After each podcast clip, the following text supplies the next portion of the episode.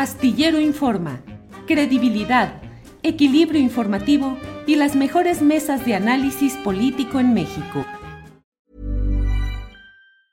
Ever catch yourself eating the same flavorless dinner three days in a row? Dreaming of something better? Well, HelloFresh is your guilt-free dream come true, baby. It's me, Kiki Palmer.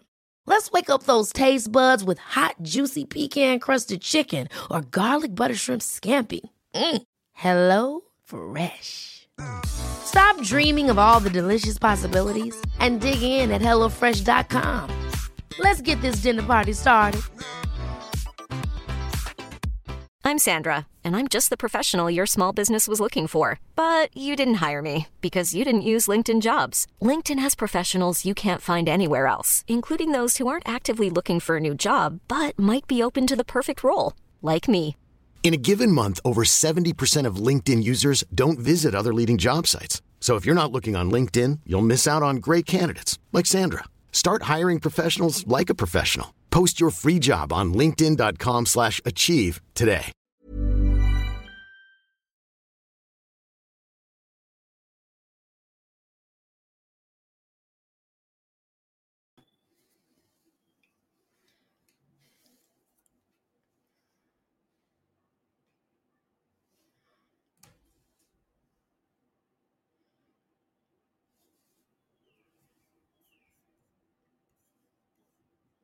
La una de la tarde, la una de la tarde en punto y ya estamos en Astillero Informa. Muchas gracias por acompañarnos en este esfuerzo diario por llevarle la mejor información, el análisis, el debate, los puntos de vista, lo más relevante que hay en nuestro país y en general la información relacionada con el mundo que como México está agitado, movidito, todo lo que está sucediendo. Tendremos la información oportuna más adelante con Adriana Buentello, tendremos nuestra mesa de periodismo hoy con nuestros compañeros Arnoldo Cuellar, eh, va a estar también Temoris Greco y Arturo Rodríguez y tendremos además una entrevista sobre lo que sucede en el lago de Texcoco. ¿Se declara área natural protegida o no? Pero mire, para iniciar con este programa, vamos a empezar de inmediato con una entrevista que me parece a mí que va a ser muy interesante. Le pido que esté atento, atenta a lo que va sucediendo en, esta, en este diálogo que vamos a sostener a partir de unos segundos con Agustín Laje. Él es escritor, politólogo y columnista, licenciado en Ciencia Política por la Universidad Católica de Córdoba y, y con una maestría en filosofía. Ha escrito un nuevo libro que se llama La batalla cultural, reflexiones críticas para una nueva derecha. Y con ese propósito es con el cual saludamos hoy a Agustín Laje. Agustín, buenas tardes. ¿Qué tal, Julio? ¿Cómo estás? Mucho gusto saludarte. Gracias por la invitación. Al contrario, Agustín, con mucho interés en platicar, porque justamente el abordar diferentes puntos de vista es lo que nos puede permitir enriquecer nuestra visión y nuestra perspectiva de lo que va sucediendo.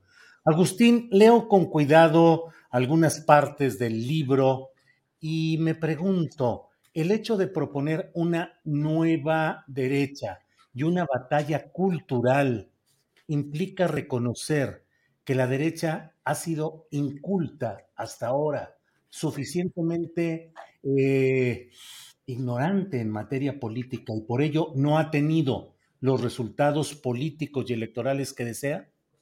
Mira, en gran medida sí. Las derechas o lo que yo ya llamo las viejas centro derechas eh, las podemos representar. No voy a hablar de México porque estoy en México y no puedo hacerlo por el artículo 33 de la Constitución, con lo cual ustedes piensen sus ejemplos dentro de México, yo les voy a dar de otros países.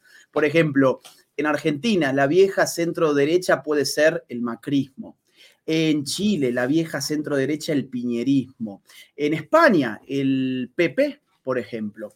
Entonces, em, estas derechas se caracterizan por desinteresarse de lo cultural. Entender que la cultura es un conjunto de símbolos, de inmaterialidades que no hacen sustantivamente al proceso político, que no hacen sustantivamente a la construcción del voto y que se las pudieron sin mayores trámites entregar a sus enemigos para que sus enemigos hicieran lo que quisieran con la cultura. Por eso las izquierdas eh, eh, dominan en general todos los ámbitos culturales el arte, la literatura, la música, eh, la historia, las ferias del libro, por ejemplo, eh, los debates públicos, los medios de comunicación en general, tienen una, un sesgo más bien hacia las eh, concepciones progresistas. y esto fue porque la derecha pensaba que mientras la economía marchara bien, todo lo demás estaba dado por añadidura. El ejemplo clarísimo al respecto sobre esto es Chile. En Chile, con un sistema económico muy sano, una envidia para muchos países de la región, como por ejemplo el mío, Argentina, nosotros somos vecinos de Chile, los envidiamos siempre por el sistema económico, por la este, que no tengan inflación, su PBI por cápita es altísimo, la reducción del índice de Gini, etcétera.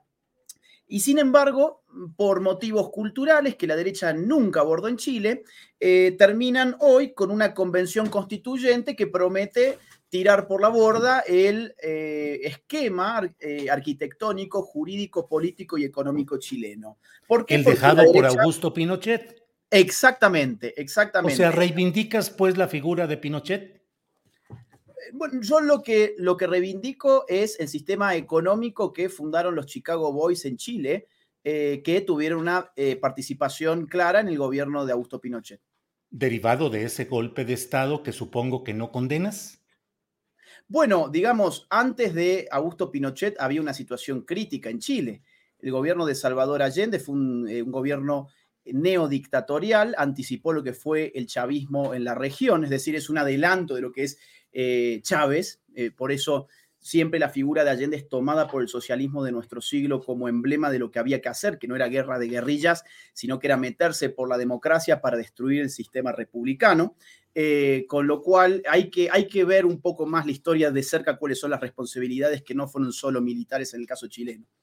Pero en concreto, si reivindicas, pues, estás a favor de la figura histórica del general Augusto Pinochet. No en lo que hace a la violación de los derechos humanos, sí en lo que hace a la reestructuración económica de Chile.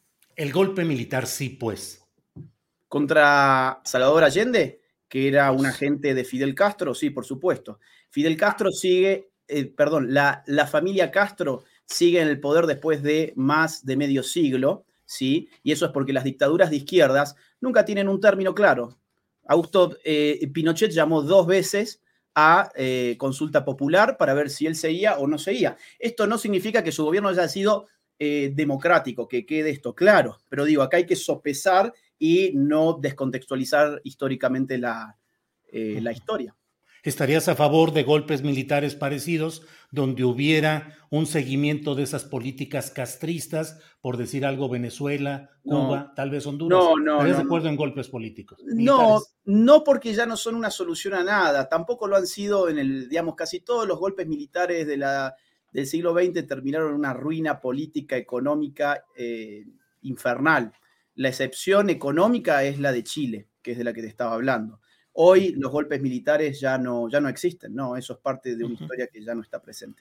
Agustín, en la realidad política y electoral continental y mundial, ser de derecha es un fracaso entonces.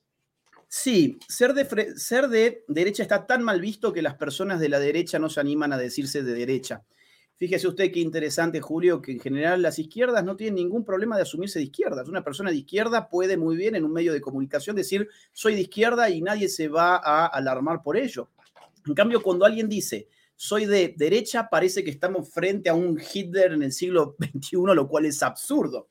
La gran pregunta que yo hago es, ¿por qué? Digamos, con los 100 millones de muertos que se llevó el comunismo en el siglo XX, ¿Por qué con el fracaso económico de las ideas de izquierdas que los tenemos, no en el siglo XX, sino incluso las podemos ver hoy en Venezuela, que es un país riquísimo en recursos naturales, petróleo sobre todo, y que tiene un 98% de pobres?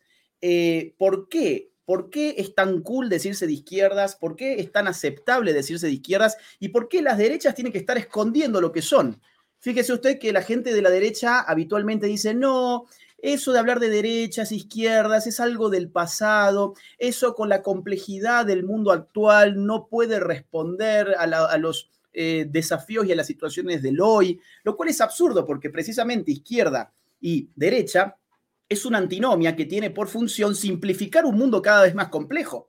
Imagínese usted si nosotros empezáramos a hablar en términos de ideologías políticas concretas y dijéramos, yo soy eh, paleolibertario, eh, él es socialdemócrata, este otro es libertario, este otro es liberal clásico, este otro es marxista, este otro es neomarxista y este otro es postmarxista. Bueno, nadie va a tener idea de lo que estamos hablando. La función de izquierda-derecha es precisamente simplificar la complejidad de la política contemporánea y, sin embargo, las personas de las derechas habitualmente, como no se animan a decirse de derechas, ¿qué dicen? No, yo no uso esas categorías, o peor aún, yo soy de centro y se van cada vez más corriendo hacia las izquierdas. Por eso el proyecto de nueva derecha que yo planteo eh, acá en este libro es una derecha que de una buena vez tenga orgullo de ser lo que es.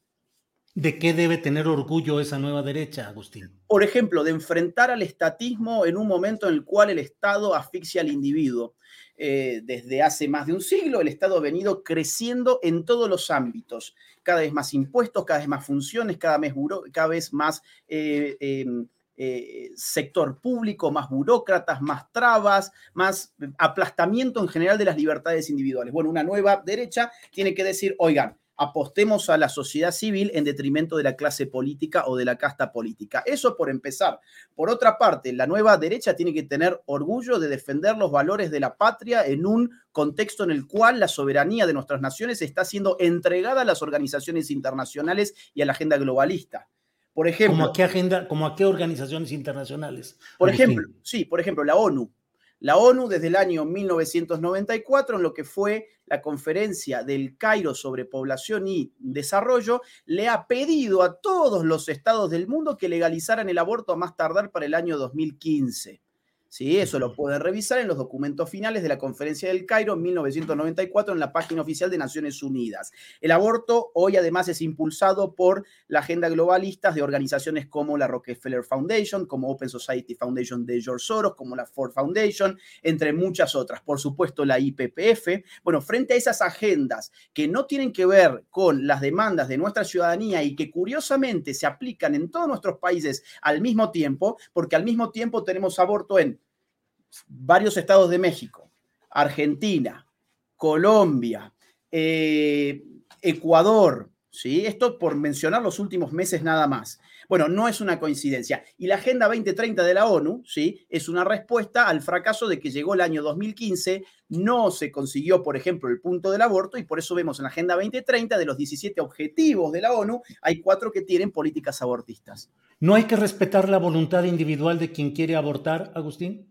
No, porque la voluntad individual nunca puede llevar consigo la violación de los derechos individuales de otra persona. Yo no puedo tener la voluntad individual, por ejemplo, de eh, golpearle la cabeza a usted, y mucho menos tengo la voluntad individual de poder robarle a usted o poder asesinarle a usted. No, pero esos son delitos que fija un Estado conforme a sus órganos de representación, que son los congresos. Si los congresos como órganos de representación popular aprueban eh, el poder legalizar el aborto en ciertas etapas, pues ahí no hay delito, Agustín.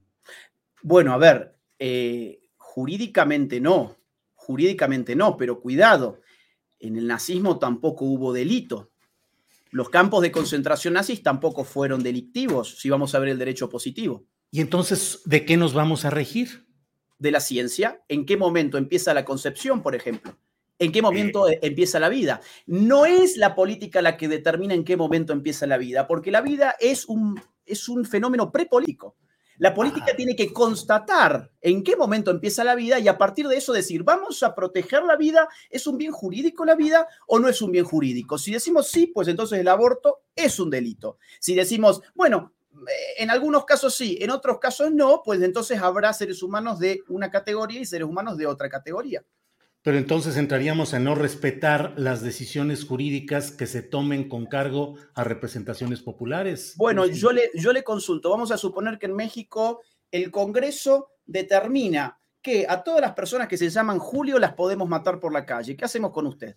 No, pero eso es llevar a un extremo aberrante, no, se trata de eso. No, no, no, no, no, no, señor, si yo estoy usando su misma lógica. Usted parte de la lógica de que la voluntad soberana del pueblo puede legislar lo que sea. ¿Usted cree que un Congreso va a votar todos los que se llamen Julio los vamos a matar? No. Bueno, lo que están diciendo es en determinadas circunstancias Perdón, lo, han hecho con la, lo han hecho con la raza. ¿Por qué no lo van a hacer con, los julios? Eh, con la raza se refiere los genocidios siempre son legales. Eso es lo más curioso. Los genocidios son legales. Ajá. ¿Habla usted de Alemania específicamente? Específicamente de Alemania, pero podemos hablar de otros. Por ejemplo. Los gulags. Los gulags fueron también parte de un esquema jurídico positivo, legislado, al calor del sistema comunista. Entonces, ¿a dónde vamos, Agustín? ¿A respetar las leyes o no? A respetar el derecho natural de vivir del ser humano cuando las leyes pretenden aniquilar el derecho a la vida. Pero el derecho natural no es el derecho positivo, se funda en una idea preconcebida que tiene más de religioso que de jurídico. No, en absoluto. En absoluto. A ver, bueno, el, derecho natural es creer que hay algo preconcebido que debe respetarse solo porque viene de una fuente superior. Bueno, por empezar, la fuente de la vida no es la política, por lo tanto, la política no debiera. ¿Cuál es la fuente de la vida? La naturaleza. O, a usted quién le ha dado la vida? El Estado. Sí, sí, la naturaleza, la naturaleza. Claro, por eso el derecho natural eh, es antes del derecho positivo. Y algo muy importante, no se olvide, por favor, que si el nazismo fue condenado, fue gracias al derecho natural y no al derecho escrito. Agustín, ¿por qué todas estas ideas chocan con una realidad, me parece a mí, galopante de una identidad, eh, de una, por ejemplo, el lenguaje inclusivo, los movimientos eh, lesbo, gay y todas las siglas que se ponen ahí, el, el, lobby, es decir, la presencia y la gestión de estos intereses en diferentes espacios. ¿Cree usted que estamos en presencia de una especie de poder apabullante de disidencias y nuevas izquierdas que están aplastando pensamientos como el suyo? Sí, y son en general militancias bastante minoritarias, ridículas, pero muy bien apoyadas por los medios de comunicación, muy bien apoyadas por los estados y muy bien apoyadas eh, por las grandes tecnológicas, que por ejemplo ellos jamás les bajan ninguna cuenta de Internet y a los que resistimos sí que nos la bajan, y es muy bien apoyada también por los eh, centros del poder global como Naciones Unidas. Vamos a ver, el lenguaje inclusivo. ¿Qué tiene que ver el lenguaje inclusivo con las necesidades de la población? Vamos a ver México, por ejemplo. Identificar y precisar un segmento de población que no se identifica con lo binario. Es un problema de ellos. A mí la ley no me tiene por qué, no me tiene por qué obligar a mí a la ley a hablar conforme a una percepción que me es ajena. Si usted me dice. La ley no obliga a eso. ¿Cómo que no? En donde esto avanza, donde esto avanza, por ejemplo, en distintos estados norteamericanos, en Canadá, en sitios de Europa ya hay multas para las personas que no se refieran a una persona de acuerdo a un pronombre de género eh, específico. Vamos, vamos, a poner un caso muy claro.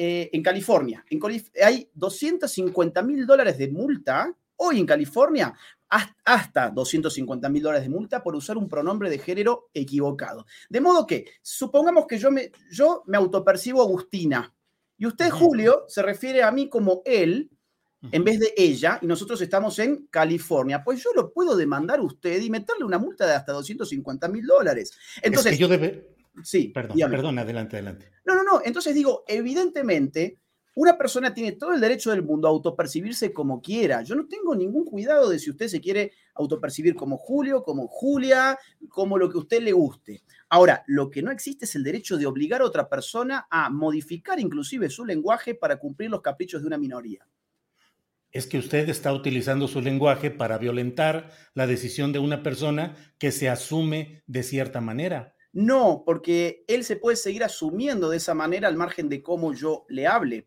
Ahora, yo no puedo seguir hablando a mi manera precisamente porque esa persona hizo un lobby político en el Estado y el Estado me reprime a mí por hablar a mi manera. Eh, a ver, es muy peligroso poner al Estado a ordenar lingüísticamente las relaciones comunicativas. Es totalmente peligroso, estatista, colectivista, totalitario, es una locura. Entonces, si una persona se autopercibe de una manera, muy bien, perfecto, allá él, adelante. Es como que yo diga, oiga, Julio, usted me oprime a mí cuando, vamos a suponer, yo no conozco su fe, vamos a suponer, usted es ateo y usted me dice, yo leo a Karl Marx y yo creo que la religión es el opio de los pueblos. Ay, bueno, no, prohibamos a Karl Marx. vamos a multar a Julio porque él está hiriendo mi sensibilidad, él está hiriendo mi identidad como eh, un hombre de fe. No, evidentemente en una sociedad plural y libre, las personas tienen derecho a hablar, a pensar y a expresarse como les plazca. Hay un límite, obviamente, a todo eso. El límite es que yo no puedo decir, oigan, mire, como Julio tiene otra autopercepción, vamos a hacer una, eh, eh, digamos, una reunión pública para arrojarle piedras. O usted no puede decir, como Agustín Laje tiene una determinada fe, vamos a hacer una reunión pública para tirarle huevos. Bueno, ese es un límite, evidentemente, pero usted puede opinar que es absurdo creer un Dios y yo puedo opinar que es absurdo creer que el sexo se puede cambiar con simplemente creerse uno mismo que es de otro sexo. Agustín, eh, digo, desde luego aquí están los entrevistados para dar sus puntos de vista y siempre será respetado lo que se plantea. Así es que eh, ha dado usted toda la explicación, la he escuchado y adelante. ¿Qué ejemplo nos puede dar de lo que puede ser esta nueva derecha? ¿Qué gobernante, qué figura para tener muy claro hacia dónde tiende lo que usted plantea como una batalla cultural e incluso dice guerrilleros de la cultura? Sí, a mí me gusta el término guerrilla porque el término guerrilla implica asimetría, ¿no? claro.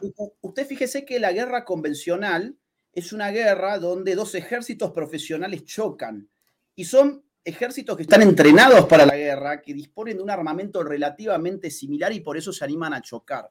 En cambio, la guerra de guerrillas se da cuando un grupo de la población que no está bien armada, no está bien entrenada, tiene que buscar tácticas irregulares para poder llevar adelante sus luchas, sus combates. Por eso los guerrilleros, por ejemplo, se esconden en el monte, porque ahí se hacen fuertes. Bueno, yo uso eso como una metáfora, así que no se vaya a entender que yo estoy llamando a la gente a levantarse en armas, porque ese no es el fin en absoluto y eso tiene que quedar totalmente claro. ya lo vi de dirigente del Frente Internacional de Liberación de la Derecha, Agustín Laje.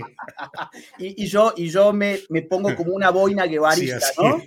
quedaría bien, quedaría bien. Ya la, ya la, voy a empezar a usar cuando hable más eh, sobre este libro. Mire, entonces, ¿por qué guerrillero cultural? Y porque el guerrillero cultural es una persona que no es dueño de un medio de comunicación, no es el dueño de un diario, no es el dueño de un teatro, no es, no es un productor de cine, no es el dueño de Netflix, pero dice, ¿sabe qué? Yo tengo un celular y con mi celular puedo crear una cuenta de Twitter, puedo hacer un canal de YouTube, puedo armar mi podcast y voy a hacer esto no solamente para sacarle fotitos con mi celular a la comida que como o para sacarme una selfie en el baño que se vea el inodoro de fondo, no, eh, voy a hacer algo un poco más interesante con las redes sociales que es convertirme en un guerrillero cultural para defender mis ideas, mis convicciones. Ahora usted me pregunta cuál es el político, bueno, hay algunos, hay algunos casos, el más claro que yo veo Santiago Bascal eh, de Vox en España. Que la ultraderecha, le dicen. Sí, a ver, le dicen ultraderecha a todo lo que no sea de izquierda. Porque. Eh, sí, para mí, ultraderecha es el nazismo y eso no tiene absoluto que ver con el nazismo. Es un efecto mediático decirle ultraderecha. Es de derecha de verdad. Si uno lo compara con el PP, el PP se corrió el centro, por lo tanto, Vox quedó en la derecha. O, por ejemplo, en Argentina, Javier Milei no sé y si en, en España el, escándalo de corrupción con Díaz Ayuso y con toda la, la, el disenso y el choque, el conflicto interno en lo que había sido la derecha tradicional en España, Agustín. Sí, una derecha tradicional que era el PP, que se fue corriendo cada vez más hacia el centro, incluso abrazó agendas progresistas. Por ejemplo, la agenda del aborto. Es una agenda que el PP no enfrentó, la agenda eh, LGBT, que era de lo cual hablábamos recién no enfrentó la agenda del feminismo, no la enfrentó, entonces por eso aparece Vox como una nueva derecha que sintetiza distintos grupos, a los patriotas, a los conservadores, a algunos libertarios, eso yo creo que es un ejemplo de nuevas derechas y que está teniendo lugar en muchos otros países. De un gobierno, Agustín, deme por favor un ejemplo de dónde ha gobernado esta idea de lo que puede ser nueva derecha. Todavía ninguno porque es un fenómeno muy reciente. De hecho, la nueva derecha está en construcción. A ver, lo más parecido de un gobierno de nueva derecha que uno podría ver puede ser el gobierno de Donald Trump por ejemplo. Eso puede ser, puede ser lo más parecido, puede ser. Pero como le digo, esta idea de nueva derecha todavía es un proyecto en construcción muy nuevo. Usted imagínese que el ejemplo que yo le di recién, que es el de Vox, es un partido que tiene apenas cinco años de existencia y en cinco años ya es la tercera fuerza nacional de España. O, por ejemplo, el caso de Javier Milei en Argentina. Su partido tiene un año y en un año se ha convertido en la tercera figura política del país. Así que es un fenómeno nuevo, pero muy potente. Agustín, en septiembre del año pasado vino Santiago Abascal a México, fue recibido por un segmento, una porción de los senadores del partido de derecha, Acción Nacional, o el partido más eh, importante electoralmente de derecha en México, que es Acción Nacional. Lili Telles fue una de las eh, asistentes y dijo, firmé la Carta a Madrid porque es un contrapeso al foro de Sao Paulo fue a título personal. No tengo alianza de ningún tipo con Vox. Detesto los extremismos, la homofobia, el antisemitismo, el racismo y el nacionalismo. Y usted le contestó, querida Lili, Vox no es antisemita ni racista. Estar en contra de la inmigración ilegal no es racismo. De la misma forma, estar contra la ideología de género no vuelve a uno homofóbico. Esas son meras acusaciones de la prensa progre. ¿Cómo va todo eso aquí en México, Agustín? Bueno, le cuento que esto que dice Lili Telle, yo lamento que lo haya dicho porque es una muestra de que no conoce lo que es Vox. Son acusaciones totalmente gratuitas. Yo soy latinoamericano y en Vox me han recibido siempre de una manera espectacular. Vox tiene candidatos que son de color, tiene candidatos homosexuales, nunca han hecho una sola palabra antisemita, no existe. Eso es una, un ataque burdo e ignorante. O sea, yo la verdad que lamento mucho que Lili Telles haya dicho esto, pero yo quisiera contarle, si usted me lo permite, algo que no fue dicho, porque yo estuve en esa reunión. Yo fui convocado a esa misma reunión, eh, que fue en el Senado, ¿sí? Eh, porque se iba a lanzar un proyecto de un senador del PAN. Ese proyecto era para tratar de ayudar a la mujer en estado vulnerable que no desea hacerse un aborto. La idea de ese proyecto era, bueno, oigan, no puede ser que el Estado lo único que le pueda eh, ofrecer a una mujer vulnerable, embarazada, sea un aborto. Queremos que a las que apuestan por la vida, el Estado les pueda dar una solución efectiva. Bueno, de eso iba ese proyecto. Ahora, fíjese que para eso fuimos convocados muchas personas a dar eh, explicaciones teóricas en mi caso, fue la gente de Vox y fueron incluso mujeres vulnerables mexicanas a contar su situación personal. Fue una cosa sumamente emotiva y sumamente importante. ¿Sabe qué hicieron los senadores y los diputados que allí fueron? ¿Se echaron para atrás? Se pararon en la foto, no se quedaron a escuchar una sola intervención. Mm. Terminamos hablando entre nosotros y ellos se fueron.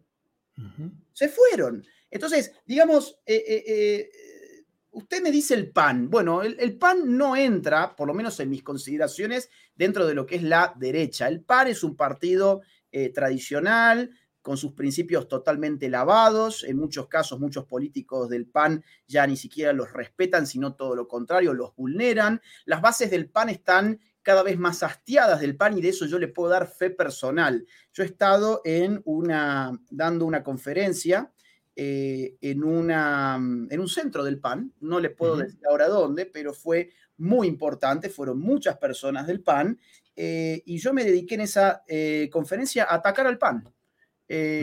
Y los militantes del PAN estallaron en aplausos en cada ataque que yo hacía del PAN. Y estamos hablando de un auditorio de 400 personas, no de 30. Entonces, ¿Y cuáles eran sustancialmente sus ataques, Agustín? Mis ataques son que estas personas han abandonado la cultura, se han dedicado a hacer la politiquería barata, no les importaron sus principios, apenas la prensa los empezó a acusar de aliados de Vox sin tener idea ni lo que es Vox, ni conocer qué es Vox, salieron a tratar de despegarse, siempre tratando de quedar bien con la prensa progre, siempre tratando de quedar bien con aquellos que no los van a votar en su vida y traicionando por añadidura a aquellos que conforman su base militante y aquellos que respetan los y adhieren a las ideas fundadoras, por lo menos, del PAN. Entonces, digamos, ese era mi juicio y se ve que fue un juicio compartido, no digo por todo el PAN, porque no es, no, no es representativo mi experiencia, pero en ese lugar, que fue en un lugar de Baja California, em, el, auditorio de 400 militantes del PAN aplaudieron. Entonces, eh, evidentemente acá se está armando un vacío político donde hay gente que reclama una derecha más consustanciada, con las ideas, más sustanciosa, eh, y en cualquier momento yo no descarto que se pueda armar algún partido político nuevo. Yo sé que la ley electoral que ustedes tienen es bastante complicada, pero no habría que descartarlo.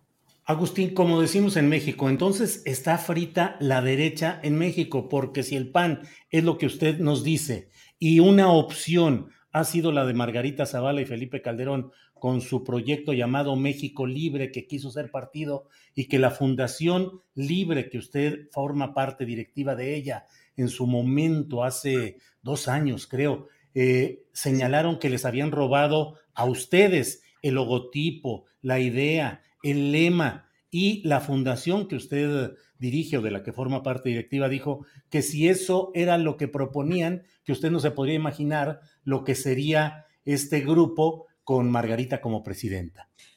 Mira, eh, yo creo que lo más probable que haya pasado en ese momento, después de haberlo eh, eh, pensado, sí, fíjate, bueno, el logo nuestro ahí arriba es un logo nuevo, pero nuestro logo anterior era prácticamente idéntico. Lo que yo supongo, sinceramente, es que esta gente ha contratado a un equipo de marketing, de diseño gráfico, que no hicieron su trabajo honestamente que se pusieron a ver qué fundaciones o qué grupos o qué partidos políticos eran similares y copiaron el logo, copiaron el nombre y le dijeron, acá te vendemos este paquete. Yo no creo que estos señores que dirigían este grupo eh, hayan ellos hecho ese eh, trabajo, pero sí que lamenté mucho que haya sido así.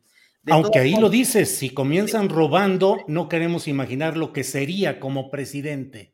Sí, ha sido una, una lástima enorme que, que, estas eh, pequeñeces pasen. Ahora, fíjate vos que este pero eh, tiene usted, eh, Agustín, un juicio positivo de Felipe Calderón y de Margarita Zavala como políticas. No, no, no, no, no, no. No, yo creo que la nueva derecha tiene que ser hecha con outsiders. Usted fíjese en los nombres que yo les he dado. Estamos hablando de Santiago Abascal, de José Antonio Cast en Chile, de Javier Milei en Argentina, de López Aliaga en Perú. E incluso hasta Donald Trump era un outsider de la política, era un outsider, dentro del Partido Republicano y era un asme reír del cual se mofó toda la prensa durante el año 2015, diciendo que no iba a pasar las primarias. Eh, entonces, la nueva derecha mm, yo no creo que se pueda armar a partir de políticos que son de la casta política. No le, no le corte la secuencia, por favor. Agustín iba dando nombres de personajes en cada país. ¿Y en México? en México tienen un problema enorme en que es la ley electoral. Es decir, bueno, pero podría haber líderes. Sí, sí, sí, hay líderes, hay líderes. Bien, uno. Eduardo Verástegui, yo creo que Eduardo Verástegui, eh, él ha tenido, él tiene algunos condimentos muy interesantes. Por ejemplo, vamos a ver, eh, es joven. Si usted ve los ejemplos que yo le he dado de las nuevas derechas, en general son personas relativamente jóvenes. No Donald Trump, pero el resto de los casos, Santiago Bascal, Javier Milei, sí, son personas jóvenes. Número dos, eh, es un outsider de la política. Es decir, él se ha dedicado a la televisión, al cine, incluso no sé si ha grabado alguna canción. Este, no, no, no conozco mucho su vida artística, pero tengo entendido que viene de esos lares. Eh, Actor, activista contra el aborto, exacto. relacionado con grupos católicos. Bueno, y ese es el tercer punto, que él tiene un activismo social que es reconocido por mucha gente, es decir, no es un desconocido outsider, es un outsider de la política, pero conocido en un sector. Ahora, esto es muy importante el proyecto de nueva derecha, por lo menos que yo pienso en este libro, no es un proyecto religioso ni sectario. De hecho, yo creo que no hay nueva derecha allí donde se piensa que la nueva derecha tiene que ser católica. No, una nueva derecha tiene que abrazar a gente que viene de distintos credos, de distintas iglesias, de distinta fe o sin fe en absoluto. Ese no es el punto. Hasta ateos. Hasta ateos, claro. Pero claro, mire, uno de los pensadores más importantes para mí de estos años eh, que apoya estas ideas es ateo, que es Miklos Lukács, eh, peruano, eh, profesor inglés, de, perdón, profesor en Manchester. y bueno, es ateo y no hay ningún problema. O sea, no creo que se tenga que hacer de esto una iglesia. Eso sería ridículo. Bien. Pues Agustín, sí, perdón. Carlos Leal es otro nombre que yo le puedo dar. Carlos, Leal, no sé si le suena. Diputado, sí, lo entrevisté hace, hace meses. Bueno, Carlos Leal está armando un partido político nuevo que se llama Creemos. Baja eh, Californiano. No, en Nuevo León. En Nuevo León. Ah, sí, en Nuevo León. Nuevo León. Fue eh, diputado local. Sí. Ahí, sí. Exacto. Y bueno, él este, tiene una visión muy similar de lo que, de lo que hay que hacerse. Eh, ha tenido además una cobertura mediática interesante porque ha pateado el tablero de los consensos eh, progres que han habido en general. Entonces creo que es una figura que yo sigo de bastante cerca también. Bien, Agustín, pues llevamos ya más de media hora en esta plática que ha sido muy interesante. Le agradezco su amabilidad y espero, ojalá, un poco más adelante que ya se haga un debate más amplio sobre su libro. Me encantaría. volver a platicar sobre otros temas. Me encantaría, Julio, le agradezco que aún no pensando eh, como yo haya tenido este, tan, buena, eh, tan buen trato. Tan buen trato. No es, no es fácil. No es fácil. Generalmente este, uno se encuentra acá campos de batallas, así que yo le agradezco la apertura, la escucha, eh, el respeto y les comento por si alguien del público le llega a interesar que el libro ya se consigue en todas las librerías de México, La Batalla Cultural, lo buscan con este nombre y también está por Amazon. Así que Julio, muchas gracias por el diálogo. Al contrario, Agustín, que tenga buen día. Gracias, hasta luego. Igualmente. Bien, pues ha sido esta entrevista que creo que es importante, necesaria para entender pues por dónde van las cosas de la discusión ideológica y política. Pero mire, vamos a continuar con nuestro programa. Hay muchos comentarios en el chat que los voy leyendo rápidamente. A todos les agradezco sus comentarios. Pero vamos ya de inmediato a la siguiente entrevista en la cual vamos a hablar de que este 24 de febrero, este 24 de febrero recién pasado, debería de haber entrado en vigor la declaratoria de área natural protegida del lago de Texcoco. No sucedió así y vamos a hablar con César del Valle y Arturo González ellos son integrantes del Frente de Pueblos en Defensa de la Tierra de Atenco para que nos digan qué sucedió. César, buenas tardes. ¿Qué tal, este Julio? Buenas tardes. Saludos a todo tu público. Buenas tardes a todos. Gracias. Arturo González, buenas tardes. ¿Qué tal, Julio? Buenas tardes. Buenas tardes. Un saludo a todo tu público. Gracias, Arturo. Vamos entrando en materia. ¿Qué es lo que ha sucedido que no se no entró en vigor la declaratoria de área natural protegida este 24 de febrero en el lago de Texcoco. Por favor, Arturo. Sí, gracias. Eh, sí, pues precisamente como tú lo mencionas, había un compromiso sobre la declaratoria del 24 de febrero, el día, el día de la bandera, para eh, eh, ahora sí que ese emblemático lugar que es el lago de Texcoco. ahí estamos proyectando unos videos de, de, lo que grabamos en nuestra voz que se ha hecho desde el Frente de Pueblos en Defensa de la Tierra en Atenco para el rescate del lago de Texcoco. Eh, es un compromiso de, una figura de protección del territorio sobre lo que se quería construir en ese famoso aeropuerto internacional de la Ciudad de México de Enrique Peña Nieto, en el cual hoy no se concreta dentro de las fechas eh, comprometidas, precisamente porque hay muchos intereses todavía de por medio dentro de este territorio por el alto valor que tiene y lo que representa eh, dentro, de, dentro de la región eh, y se lleva a cabo dentro de un proceso legal eh, que debe llevar su, su tiempo administrativo. Dentro de eso está una consulta pública y dentro de esta este formato de la consulta pública, todos esos intereses que siguen teniendo ese, ese valor sobre sus inversiones dentro de este territorio son los que han frenado de momento eh, la declaratoria porque sus intereses precisamente se ven afectados y bloqueados con esta, esta declaratoria porque es una protección total al territorio que impide y detiene eh, la expansión de la mancha urbana y la especulación inmobiliaria que ellos precisamente pretendían realizar sobre estos territorios.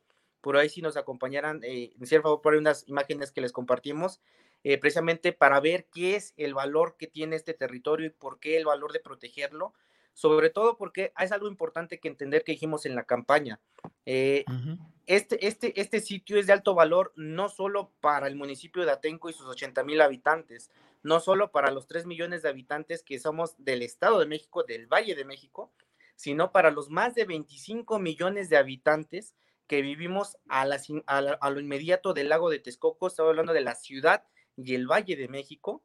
Es de vital importancia proteger este sitio es de vital importancia para la fauna, para la flora, porque es un ecosistema único que existe en el país y en el mundo. Solamente existen dos sitios en el mundo, México y África, donde existe el alga espirulina, pero es importante porque aquí, como precisamente lo hemos dicho y se ha dicho muchas, muchas veces, el derecho humano al agua está por encima de todo lo, de todo lo, todos los intereses particulares que se debe de proteger y se debe de ver y salvaguardar este territorio.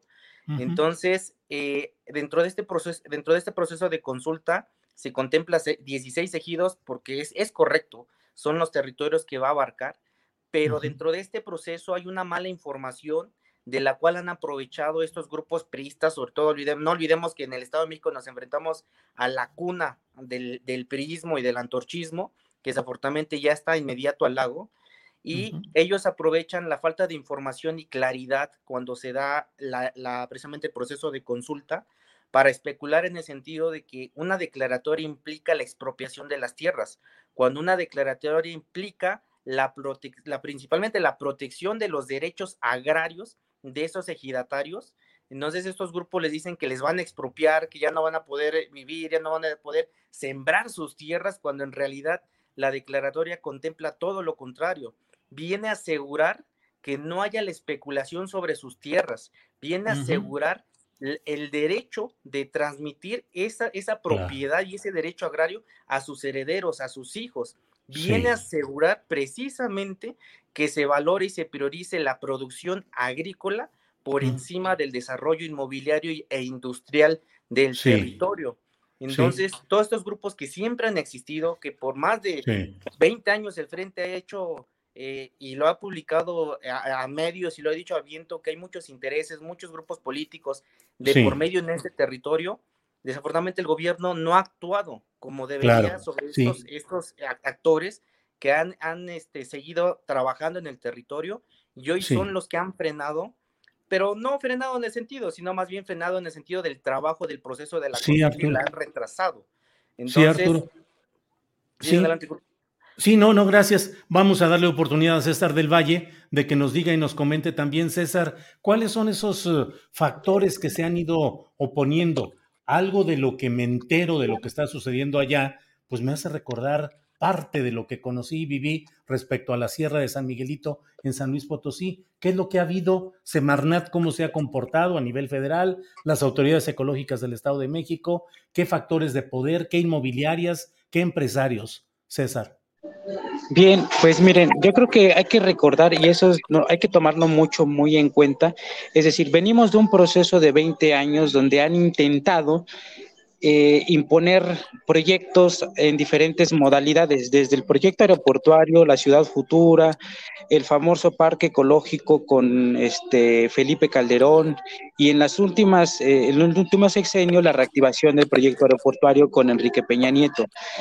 Eso es importante tenerlo en cuenta, es decir, no venimos de un proceso donde no haya pasado nada en el territorio y por eso es que no exista una intención de protegerlo. Por el contrario, justo por todas esas situaciones que han ocurrido en la región, que ahora han, traspasado los ejidos de Atenco y Texcoco, que han llegado hasta otros municipios en el Estado de México, eh, se busca esa declaratoria. Bien, esos actores que actualmente se oponen que son, que potentan pues su derecho a, ser ejidatarios, realmente lo que buscan no es defender la tierra para lo que fue creada como ejido, pues el sentido del ejido tiene muchas razones, entre ellas pues garantizar en, el tema eh, eh, agrario las situaciones familiares, la economía, la alimentación, la soberanía, etcétera, ¿no?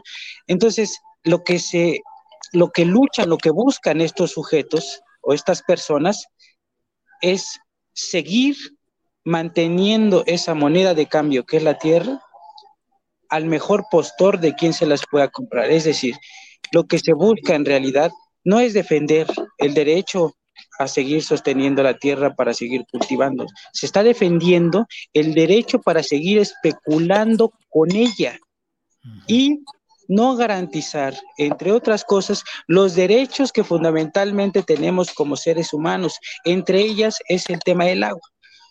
El ANP tiene una justificación técnica y esa justificación técnica no es como en otras áreas naturales protegidas, donde tienen otro tipo de recursos naturales. En el caso de nosotros, ya lo comentaba Arturo, es una muy específica y que existe en mayormente en esta región, el agua el recurso básico para la vida en toda eh, la existencia de, nuestro planeta, que es el agua. Entonces, lo que se está buscando a través de esa área natural protegida es que justamente se garantice, una, que se garantice que se cumpla la ley agraria, porque no se ha respetado y los especuladores, los fraccionadores, los intereses inmobiliarios, los grandes intereses económicos a nivel nacional, incluso internacional, siguen observando nuestro territorio como un espacio donde se generen un desarrollo que no es acorde a las comunidades, un desarrollo donde las comunidades no estén integradas. Y lo que busca el área natural protegida precisamente es que se garantice que se respete el derecho agrario, porque no es una expropiación, es decir, no se le va a quitar a nadie ni un solo metro cuadrado de tierra, se va a garantizar el derecho agrario, pero sobre todo, y que es lo más importante, se está garantizando que exista el derecho al acceso al agua, porque se busca proteger, así textualmente lo dice el estudio previo justificativo, se busca proteger el recurso vital que es el agua en esta región. Y eso implica que las 10.000 hectáreas que actualmente tiene el gobierno federal son parte de esa, ese polígono, pero además se suman las otras 4.000 que son parte de los ejidos, pero que no se les quita, no se les restringe el paso, no se les, eh, digamos, divide, sino al contrario, se garantiza. Entonces, estos grupos lo que buscan realmente, pues es, eh, digamos, generar roncha ahí, generar una discusión, pero como que sin mucho sentido, ¿no? Ahora son los defensores de la tierra, cuando hace 20 años eran los promotores, los promotores de la venta de la tierra de la tierra. Ahora son los defensores de la tierra, cuando hace justo 15 años en la represión fueron los que señalaron y entregaron a compañeros que estaban en la resistencia contra el proyecto aeroportuario. Ahora son los defensores de la tierra, pero hace justamente 6, 7 años cuando se reactiva el proyecto aeroportuario con Enrique Peña Nieto, se dedicaron a promover la venta del ejido, sin consultarle absolutamente a nadie sin pensar en las consecuencias que traería no el hecho de vender la tierra, sino el hecho de no observar qué condiciones nos íbamos, íbamos a tener posterior a esa construcción. Es decir, esos grupos que ahora se están organizando defienden su derecho a seguir especulando con la tierra, no están pensando en el pueblo, nunca han pensado en las comunidades. Nunca lo han hecho, porque son los mismos que desde hace 20 años, que incluso a la Secretaría de Gobernación, a la Secretaría de Gobernación se le ha señalado y se les ha permitido, se les ha permitido que sigan actuando, que sigan operando, porque ellos están encubiertos precisamente por el grupo eh, en el Estado de México, por el gobierno del Estado de México. Lo decimos fuerte y claro. El gobierno del Estado de México protege a estas personas. Y desgraciadamente la Secretaría de Gobernación también permite que eso suceda porque no ha puesto atención real en todos los hechos que últimamente han ocurrido. Secretaría de Gobernación Federal. Sí, Gobernación Federal. La Semarnat justamente ha estado haciendo un papel de informar, de convocar. Sin embargo, creemos y consideramos, y también lo hemos dicho a, las autoridades, que no es suficiente, porque nosotros, no es que se declare algo, por eso les decía en un inicio, como que no podemos eh, dejar de ver que venimos de 20 años atrás de una resistencia con muchas dificultades, con muertos, con encarcelamientos, con exilio, etcétera, ¿sí? Y lo que hoy tenemos es la oportunidad, Julio, que quiero, quiero que se pueda resaltar esto. Hoy tenemos la oportunidad, Julio,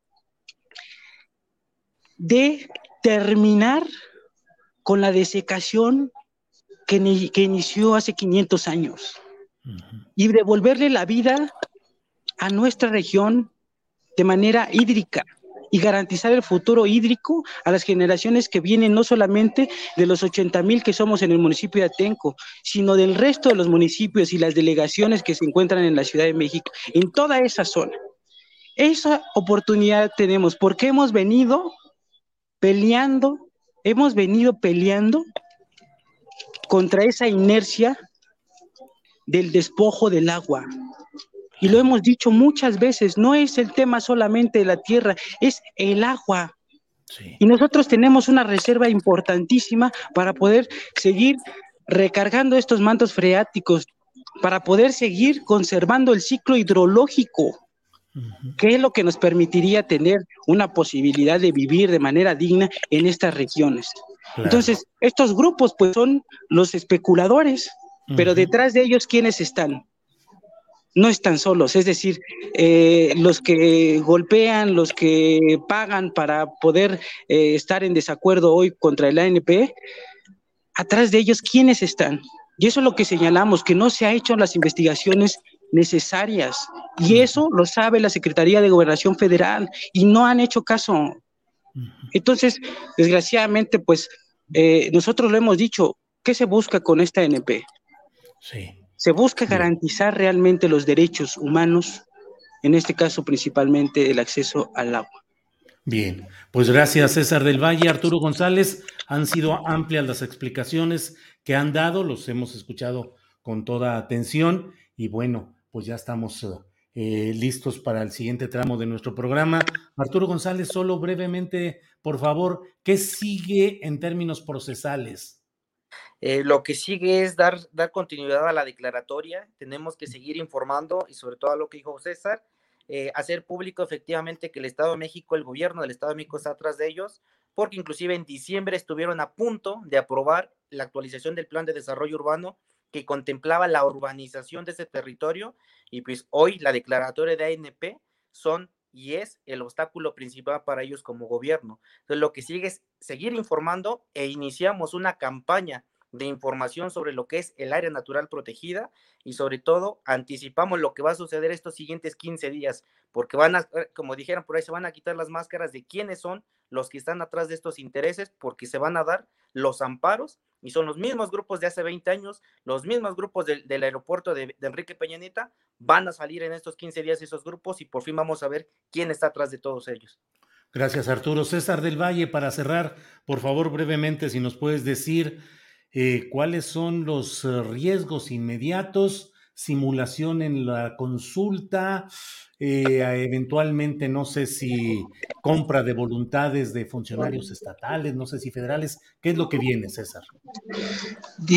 pues los riesgos de que se siga, digamos, dando una mala información, de que haya esta desinformación, es que se genere nuevamente el conflicto dentro de nuestras comunidades. Es decir, venimos de un proceso donde nos han dividido muchísimo porque han comprado voluntades y conciencias. Sin embargo, nosotros estamos buscando que eso ya no suceda. Tratamos de que se reconstruya el tejido social. Entonces, ¿qué estamos haciendo nosotros? Informando, informando a la gente de verdad lo que está sucediendo, a los ejidatarios que buscan eh, eh, ampararse ante estos procesos, adelante, está bien, es un derecho que tienen como personas, sin embargo, también tienen que fijarse bien en estos grupos que lo que están buscando son eh, recursos económicos, cooperaciones, cooperaciones de dos mil pesos, tres mil pesos y denme para aquí, denme para allá y de pronto que a final de cuentas eso termine en nada. ¿Por qué? Porque lo que estarían, ante lo que se estarían amparando es ante el despojo, pero aquí no hay despojo. Nosotros no estamos promoviendo el despojo. ¿Qué sigue? La información y también por parte de las instituciones una buena información. Tenemos una relación con el presidente, desde luego, y tenemos ese trabajo de manera conjunta. Y creemos que los recursos que vayan a efectuarse para poder desarrollar esta área natural protegida realmente lleguen porque eso también lo ha dicho el presidente y nosotros lo sostenemos porque también lo promovemos, es que esos recursos lleguen a quien debe de llegar, es decir, a los campesinos, a las familias campesinas, a las familias productoras que se dedican en esta región a hacer rendir y a sostener el campo, la vida campesina. Eso es lo que buscamos. Pues muchas gracias a ambos, gracias por esta oportunidad de atender y de entender lo que está pasando por allá. Arturo González, César del Valle, muchas gracias y seguiremos atentos. Hasta luego. Gracias. Gracias, Julio. Al contrario, bien, pues esto ha sido lo referente al lago de Texcoco, pero mire, hay más información y para ello está con nosotros ya mi compañera Adriana Buentello, a quien saludo como siempre con un gran gusto, el que esté con nosotros aquí para compartir información. Adriana, buenas tardes. ¿Cómo estás, Julio? Muy buenas tardes. Saludos a todos los que nos están viendo. Oye, ya, este, además de que se andaban agarrando el chongo luego en el chat, que bueno, es, como cotidiano, por esta entrevista que además estabas haciéndole a Agustín Laje, que me parece muy interesante todo lo que te comentó, porque eh, reveló creo que una gran parte de su pensamiento sin ningún eh, sin ningún maquillaje. ¿Y sabes qué, Julio? Me acordé de este libro, ¿te acuerdas de Manuel Buendía? Bueno, es una recopilación de sus columnas, específicamente de la ultraderecha en México. Ajá. Sí, sí, sí. Pues, el interés periodístico, precisamente porque, ay, no sé, siento que muchas personas eh, rechazan de manera automática eh, cualquier otro tipo de pensamiento, pero no sé cómo, cómo veas tú, en el caso de esta entrevista, Julio, perdón que meta mi cuchara, ya sabes que siempre ando metiendo ahí el cucharón. De eso se trata. Es una especie de iceberg que de alguna manera están dando pues un panorama interesante ya de manera abierta, porque antes era todo lo que narraba, por ejemplo, Manuel Buendía de manera muy subrepticia y cómo pues organizaban ciertas reuniones, ¿no? De ciertas élites en lo oscurito, em, estas eh, logias o este tipo de, de, de, grupos que pues no lo hacían de manera muy pública, pero que ahora están algunas cosas a la luz y que estamos de pronto ahí atando cabos por los nombres incluso de los personajes que te dio, pues e, evidentemente sí son unos personajes que ni siquiera están relacionados a lo mejor por, por, lo menos de manera tan pública con el panismo, que pues el panismo ya tiene una, digamos, una... Eh, se sonroja quizá un poco más a la hora de estar eh, vinculado con estos grupos de, de, ultraderecha, pero en lo público. Pero abajo, por eso digo que es una especie como de iceberg, ¿qué se moverá, Julio, si vemos estas manifestaciones públicas? Que me, me parece muy interesante y como les digo de pronto, pues sí, podemos no estar de acuerdo, pero siempre hay que ver lo que está haciendo el vecino de enfrente. Claro, claro, coincido totalmente. Y esa parte en la que dices que el Partido Acción Nacional todavía se sonroja, pues sí, todavía hay eso, y es parte de lo que dice el propio Laje, de que a la derecha le cuesta mucho trabajo reconocerse como tal, y le busca que si el centro, que si la democracia, la socialdemocracia, la democracia cristiana, cuando en el fondo, pues a mí me parece, a mí me pareció muy interesante, y me pareció que como, aunque como él lo dijo al final, estamos en posturas ideológicas muy distantes, muy confrontadas realmente, pues pudimos tener una entrevista que dio muchos elementos de cómo se van moviendo eh, lo que mencionas en ese libro, la ultraderecha en México, que muchas veces creemos que porque no la vemos, que porque no se manifiesta, no existe sí. o no está actuando. Claro que está actuando y está penetrando en todos los órganos políticos e institucionales y en todos los partidos además. Entonces, es muy interesante todo esto, afortunadamente. Pero es que la gente quiere, la gente quiere que acabes casi casi con los entrevistados, no quiere ver ahí unas peleas de muerte, como si eso fuera a solucionar, no ver quién gana o quién pierde, y más bien hay que analizar de fondo cuáles son los argumentos, que me pareció impactante el tipo de argumentos que, que, que, que dio, pero bueno, pues ya eso también es sujeto a análisis y, y, debate, Julio. Pero bueno, si me permites, bueno, iniciamos, antes de entrar a la mesa, eh, yo decía hace ratito, ¿por qué me dio un mareón? si me, me, dio un me marea, pues parece que hubo un sismo, pero no, hombre. En, en Oaxaca, de hecho, si me pones, Sebastián, porfa, eh, pues no ameritó alerta sísmica, ah. pero yo supongo que, que, pues a lo mejor sí lo sentí porque me mareé un poco, no sé si nos, a la gente de la audiencia aquí en la Ciudad de México lo haya sentido. Nos dicen ah. que eh, en alerta sísmica, pues eh, que se detectó a las 13.35 no ameritó alerta porque la estimación de energía en los primeros segundos no superó los niveles preestablecidos y dice sensor cercano a 10 kilómetros al sureste de San Andrés Paxlán en Oaxaca y el gobernador de Oaxaca, precisamente Alejandro eh, Murat, ya dijo que activaron los eh, protocolos precisamente de protección civil de la entidad por el sismo que se registró. Vamos a estar, Julio, muy atentos a lo que eh, pues eh, esté pasando de información respecto a este tema, porque yo sí, particularmente fue un poco extraño, yo dije, ay, como que me mareé algo, pero este, en, ahorita es la información que está surgiendo, vamos a estar a, atentos a lo, que, a lo que vayan dando a conocer las autoridades. Y Julio, comentar eh, algo de la conferencia mañanera también relevante. Hoy el presidente López Obrador indicó que no va a haber sanciones de tipo económico contra Rusia por este conflicto con Ucrania, porque se busca mantener eh, relaciones con todos los gobiernos. Si te parece, vamos a escuchar cómo lo dijo. Nosotros no vamos este, a tomar ninguna represalia de tipo económico, porque queremos mantener buenas relaciones con todos los gobiernos del mundo y queremos estar en condiciones de poder eh, hablar con las partes en conflicto. ¿Ha tenido, disculpe, una, un acercamiento con el presidente ruso Vladimir Putin? No, o no. no, ni con el de Ucrania. Y no nos metemos. Y es muy claro, estamos en contra de las invasiones de Rusia, de China, de Estados Unidos. Nada de invasiones. Y ya fijamos nuestra postura en el Consejo de Seguridad de Naciones Unidas.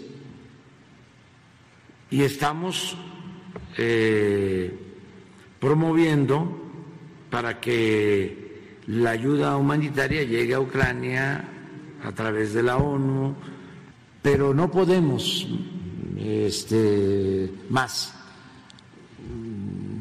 no podemos eh, eh, caer en un protagonismo que no eh, tiene que ver con la mesura que debe prevalecer en política exterior. Julio, y fíjate, el día de ayer empezaron a circular, bueno, denuncias de varios usuarios de Twitter particularmente, pero ya hemos visto que en las redes sociales en general están eh, pues modificando sus políticas o bajando contenido o desmonetizando algunos contenidos relacionados con el tema, eh, pues el conflicto de Ucrania y, Rusia. Y pues hoy, eh, bueno, ayer, pues varias cuentas fueron, aunque ni siquiera había colaboradores o periodistas que no trabajaban necesariamente para estos medios que se les considera propagandistas o afiliados al gobierno ruso, pues algunos empezaron a denunciar que pues habían sido etiquetados pues de manera arbitraria. Hoy el presidente López Obrador dijo que no está de acuerdo, que además considera este, este tema de este etiquetado como censura.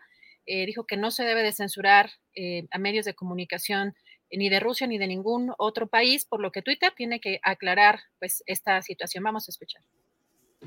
No estoy de acuerdo con el hecho de que se censure a medios de comunicación de eh, Rusia ni de ningún país.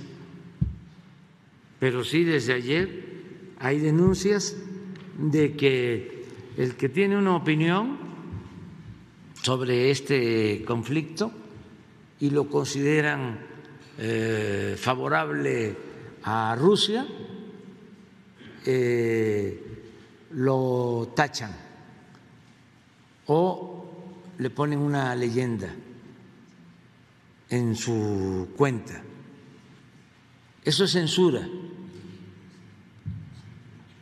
Pero no sé si sea cierto. Bueno, ojalá de las cuentas de nosotros sí fueron usuarios sí, de Ojalá y Twitter aclare eso porque no puede haber un doble discurso, una doble moral.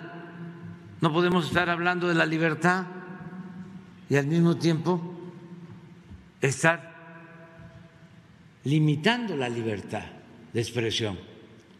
Entonces, Twitter tiene que informar sobre esto, no a la censura. No al autoritarismo. Eso de las listas y de impedir que la gente se exprese, se manifieste, es contrario a la libertad. Bueno, pues ahí está esta declaración del presidente López Obrador. Gracias a mi compañera Adriana Buentello eh, que, con quien volveré un poco más tarde, luego de esta mesa, y luego tendremos una entrevista con Noé Mandujano, después de la mesa de periodismo, para hablar sobre lo que sucede en Veracruz con esta eh, eh, propuesta de delito de ultrajes a la autoridad que fue tumbada por la Suprema Corte de Justicia y que ahora Cuitlago García, gobernador de Veracruz, piensa en reelaborarla y presentarla de otra manera. Ya platicaremos de ello y por lo pronto, siendo las dos de la tarde con tres minutos, vamos en este martes 1 de marzo, vamos ya directamente a la mesa de periodismo donde están nuestros compañeros Arturo Rodríguez, a quien saludo como siempre con gusto. Arturo, buenas tardes. Buenas tardes, eh, Julio, como siempre, un gusto saludarte y saludar a mi buen amigo Arnoldo Cuellar, que está allá en León, Guanajuato, por lo que alcanzamos a ver ahí en su, en su estudio. Así es, con muy buen internet siempre, Arturo. sí, qué bárbaro. Arnoldo, Arnoldo Cuellar, director ya de... Ni la burla, ya ni la burla, perdona, pero bueno. No, de veras, se ve muy bien tu, tu imagen y mucha claridad, se ve que hay una buena no, no, no. Saludos, Arnoldo. Buenas tardes. Ya me puse de acuerdo con el señor Slim y creo que las cosas van mejorando paulatinamente y poco a poco. Espero que el presidente haga lo mismo con algunos de sus interlocutores. Saludos sí, sí, sí. Un gusto. Platícales de nosotros también al señor Slim para que también nos tenga una buena corriente de internet, un buen servicio. En fin. Bueno, seguramente en un ratito más debe estar por llegar ya el camarada Temoris Greco. Eh, ya está por ahí conectándose. Pero Arnoldo, comienza, por favor, por decirnos cómo has visto todo este tema en lo general de lo que está pasando Rusia-Ucrania. Camarada Arnoldo Cuellar, dinos cómo ves todo este tema. No, bueno, el internacionalista está ausente, pero le entramos al quite. Mira, es, es una...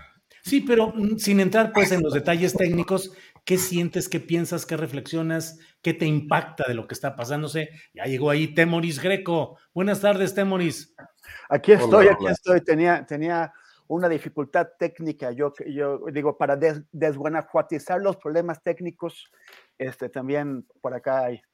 Pregúntale a Arnoldo, él los resuelve ahorita fácil, todo lo que se hace. Ustedes consulten. Arnoldo, en lo personal, pues, espiritualmente. Leí un tuit de, de, la escritora Almadelia Morillo que, que me pareció sensacional. Le, le, puse like y lo retuiteé, que decía, ¿qué es esto?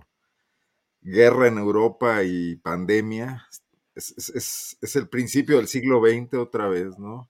Es algo que nos, que nos retrotrae a cosas que, quizás equivocadamente considerábamos superadas, ¿no? Y, vemos que, bueno, es una ilusión. Ni, el tema de la globalización, que incluso es lo que permitió la rápida difusión del, del virus SARS-CoV-2, ni el tema del nuevo orden global comercial dictado por el capitalismo rampante parece que nos, que nos sacan de, esas, esos peligros que han asolado a la humanidad hace mucho tiempo, ¿no? Es más, me puse a leer una historia de la Primera Guerra Mundial para ponerme un poco en ambiente y ves que la suma de equivocaciones de los políticos complicaron cosas que de por sí ya estaban muy tensas y arrastraron a pueblos enteros a sufrir las consecuencias, ¿no? E, es una sensación eh, muy oscura la, que se tiene en estos momentos y de nada sirve que, o es peor, incluso lo, lo agrava, esta posibilidad de tener en tiempo real la información y el ataque y el bombazo y lo que está ocurriendo ahí. Eh, digo, no sé, no sé si nos sirva de mucho, quizás para despertar algún tipo de conciencia global de rechazo a la guerra, pero esto nunca ha impedido que los intereses geopolíticos eh, se conmuevan por este tipo de cosas, ¿no? Eh, vamos a ver qué surge de, este mundo distinto. Yo, yo creo que sí tenemos que hacer una gran conciencia, pero nada más precisar, y esto es algo que tengo muy, muy clavado, que el hecho de cómo el capitalismo norteamericano triunfante después de la caída de los muros a fines del siglo pasado eh, festinó, recuerdan ustedes, el fin de la historia y el surgimiento de este orden ya unipolar y unilateral.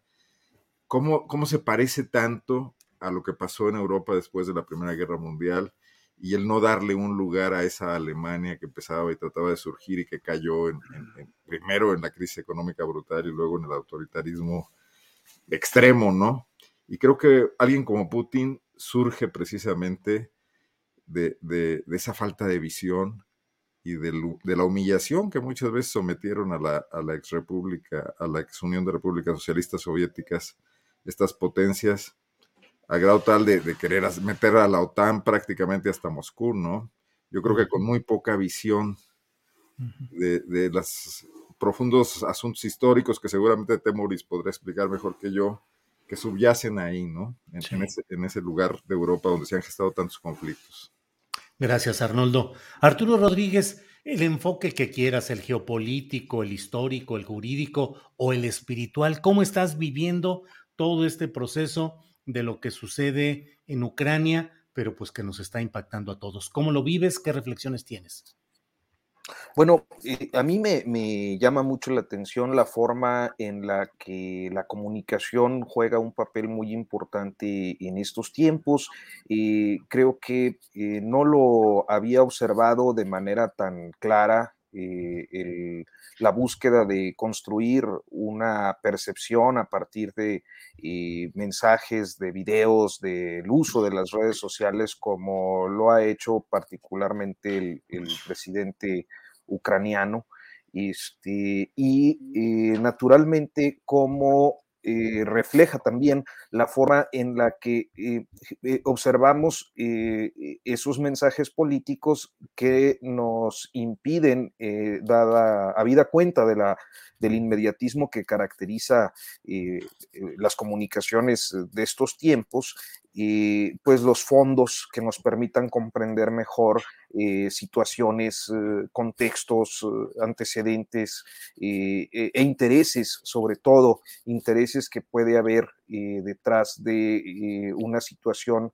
que pues fue llevada a un extremo que poco a poco nos pues pone en un escenario de guerra y de alarma general eh, evidentemente eh, en una zona en la que a la que poco volteamos desde esta parte, pues si a veces uno no se entera ni de lo que pasa bien en, en el contexto inmediato, eh, si a mí me preguntan ahorita de cómo están las cosas en la alcaldía donde vivo, pues lo más probable es que no, no, no tenga muchos referentes, pues mucho menos cuando hay una situación conflictiva tan lejos en la que eh, eh, me parece, por, otra, por el otro lado, prevalece una narrativa muy hegemónica en torno a exaltar el, el nacionalismo y la defensa de la soberanía en Ucrania, sin comprender del todo el, contexto general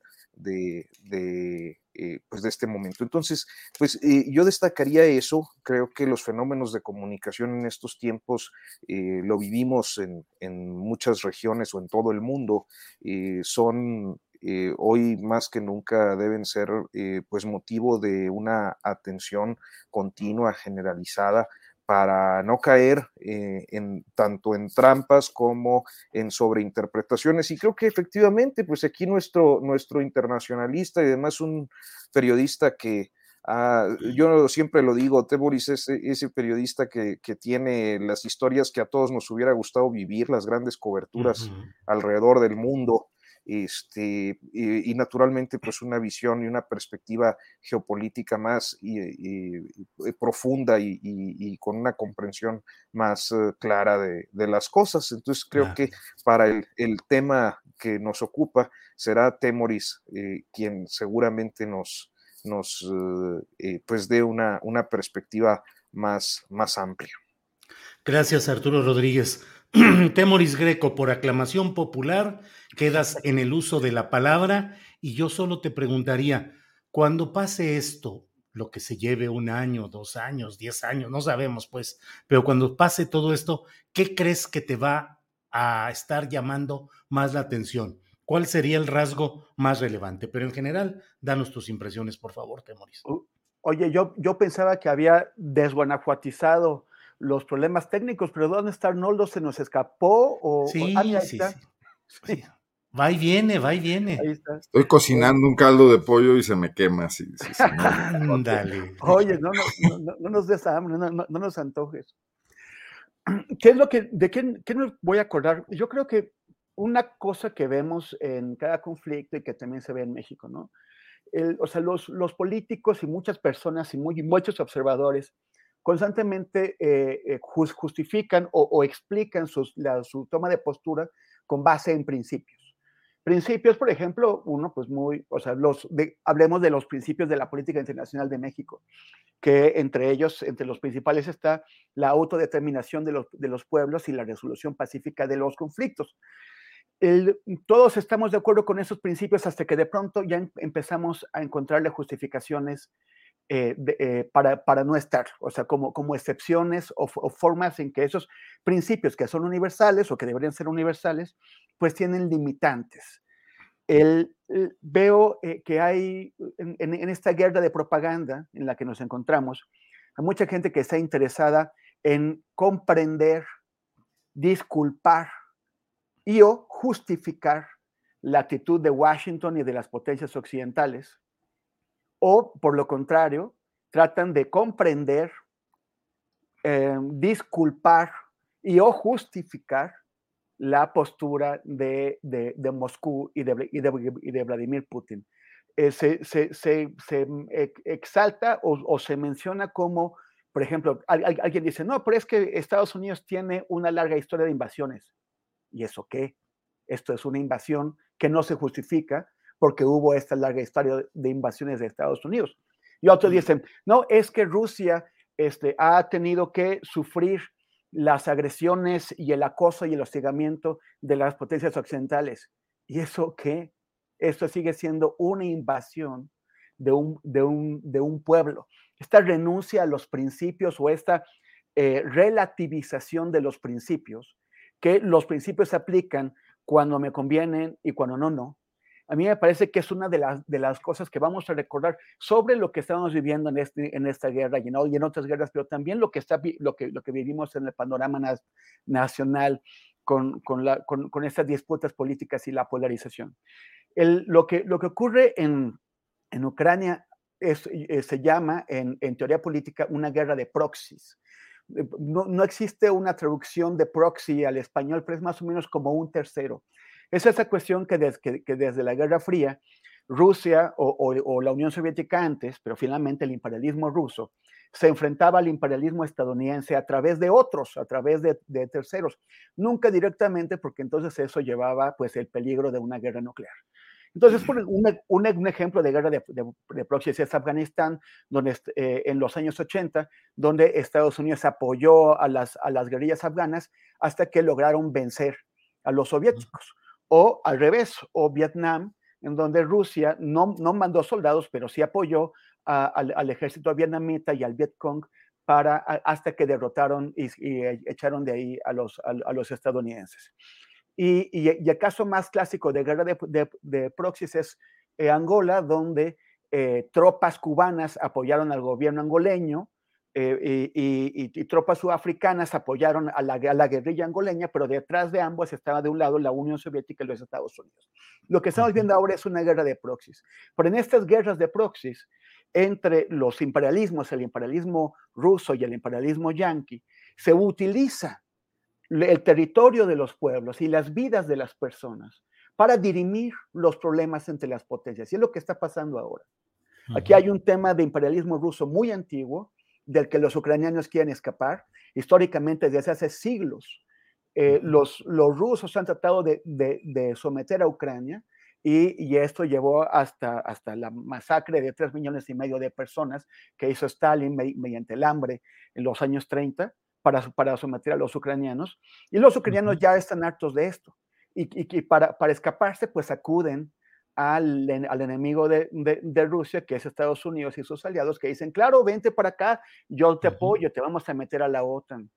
Y, el problema es que tratar de meterlos a la OTAN fue lo que terminó de darle el pretexto a Putin, porque es un pretexto, y eso quiere, quiero que quede clarísimo, para, porque Putin está en el esfuerzo de restablecer la hegemonía rusa que, que, eh, que, que retrocedió tras el colapso de la Unión Soviética. Entonces, aquí hay víctimas y hay, o sea, comentaba mi queridísimo Arturo que el nacionalismo ucraniano, el nacionalismo ucraniano y el, y el nacionalismo ruso son, para, son parecidos y los dos eh, eh, abrigan eh, fascismos, en, en, los dos hay, pero hay alguien que es el que está poniendo los muertos y la destrucción de los hogares y los desplazados. Y yo creo que nuestra solidaridad, si realmente creemos en la autodeterminación de los pueblos y en el principio de resolución pacífica de los conflictos, tiene que ir con quienes están sufriendo la invasión de este imperialismo ruso.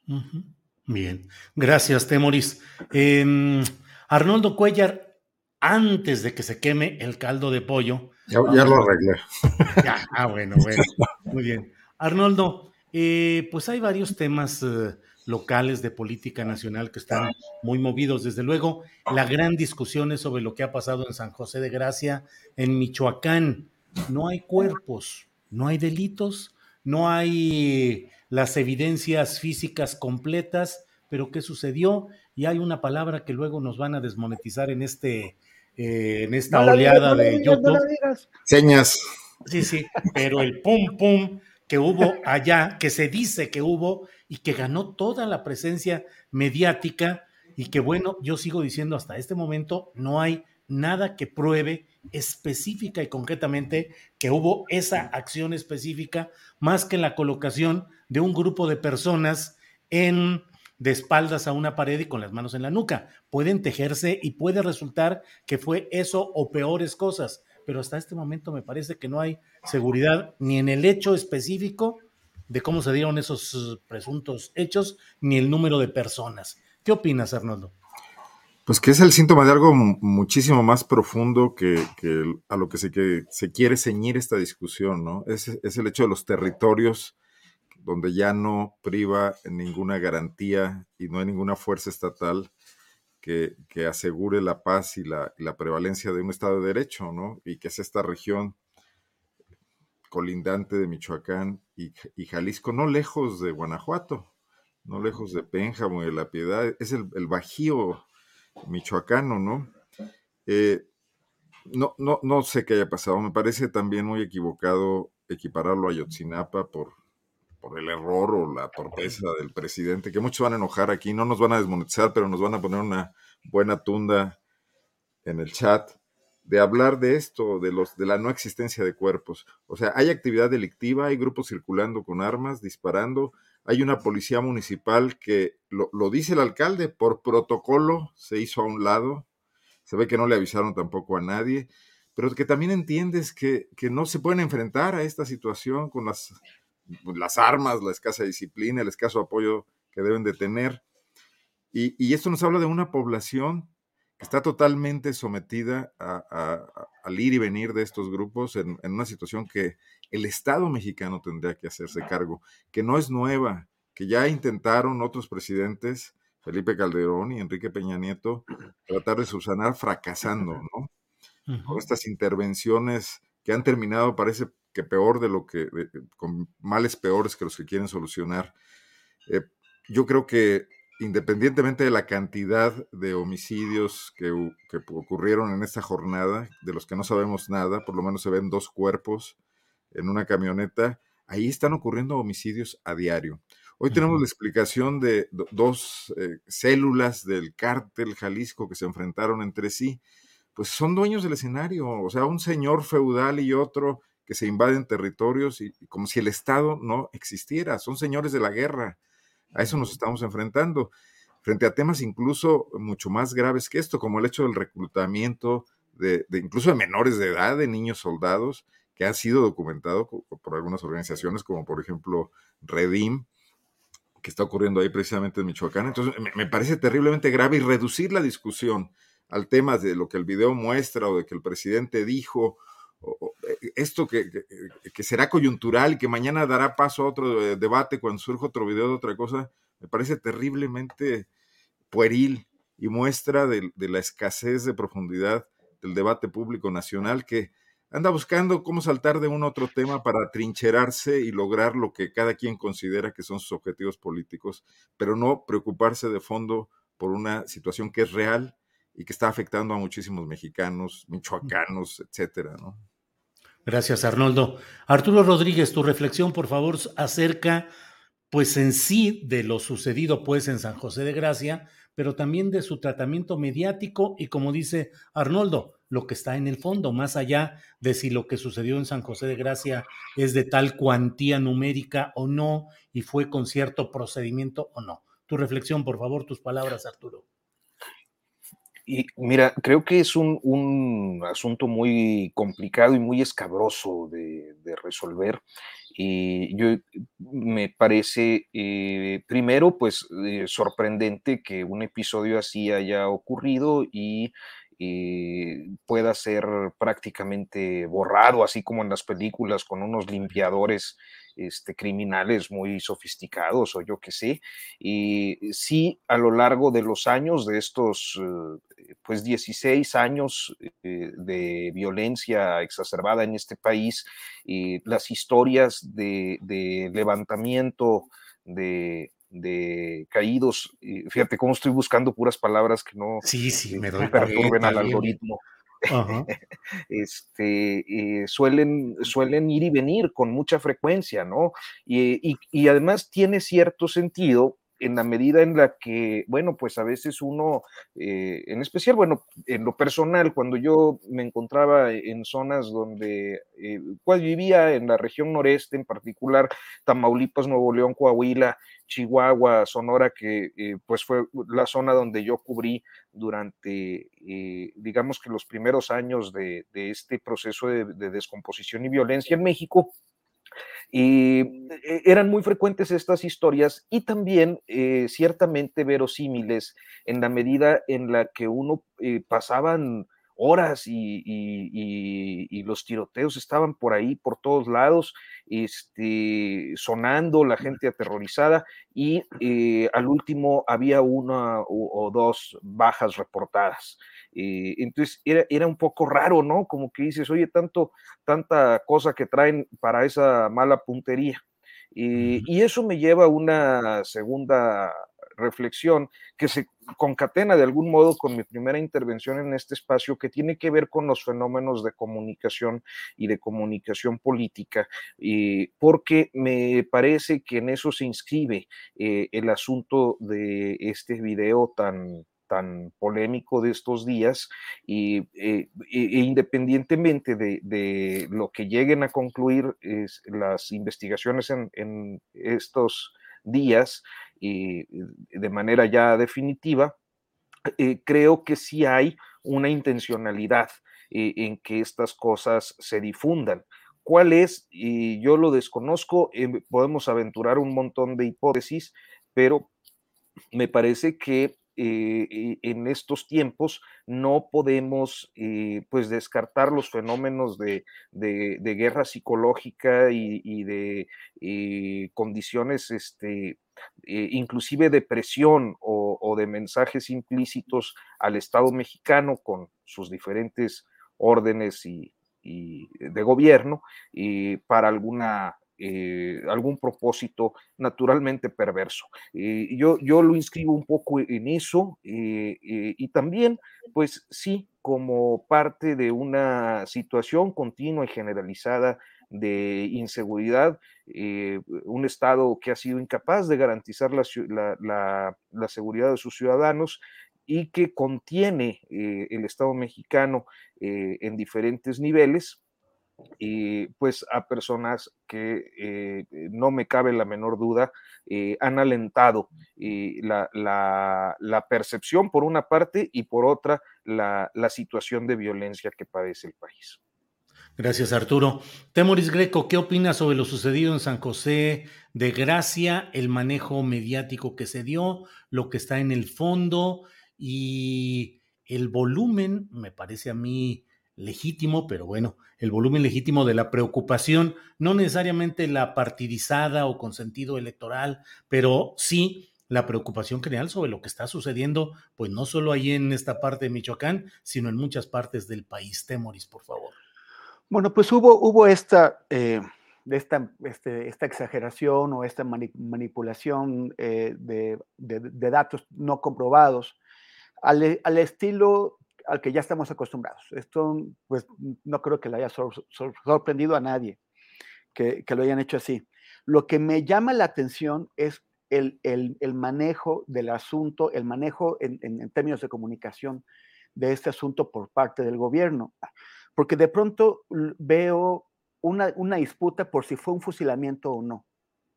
y, y, se dice que no fue, que no dispararon de manera sincronizada, sino que el, rival del, pelón, que el pelón es el que, el que, el que llegó con su grupo de, guardaespaldas a, este funeral y que fueron asesinados aparentemente, pues según esta versión oficial, el, primero, el rival del pelón, le disparó a él y luego ya sus, sus compañeros, los del rival, les, les, dispararon a los demás hombres así como, como, por, como, en, como por reflejo.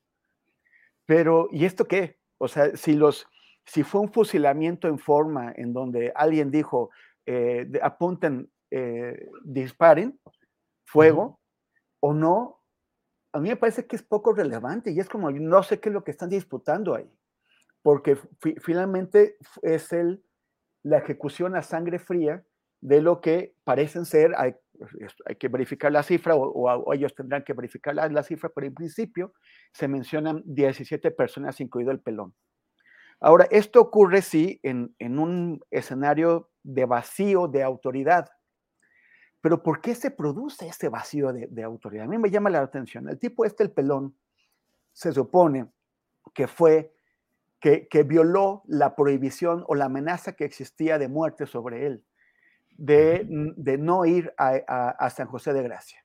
Y lo hizo porque murió su madre y, y él quiso asistir al, al, funeral y para hacerlo fue acompañado, según parece, de una fuerza de, de 16 hombres, que asumo que venían armados, porque si no, entonces, ¿para qué los llevas? Claro. De, de 16 hombres. Y, y, esos hombres pues fueron eh, sometidos por una fuerza superior que es la que supuestamente los asesinó.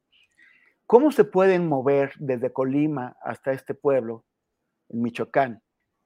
17 hombres armados sin que haya, sin que, sin que se den cuenta eh, las, las, autoridades, sin que los intercepten, sin, sin que se pregunten qué va a pasar, sin que digan, uy, sin que haya un trabajo de inteligencia que sepa que el, la, el, desplazamiento de una fuerza, de un grupo, hasta, hasta una población como esta, que está tomada por el grupo contrario, que, que, no, que, no, que no se prevea que va a haber un enfrentamiento.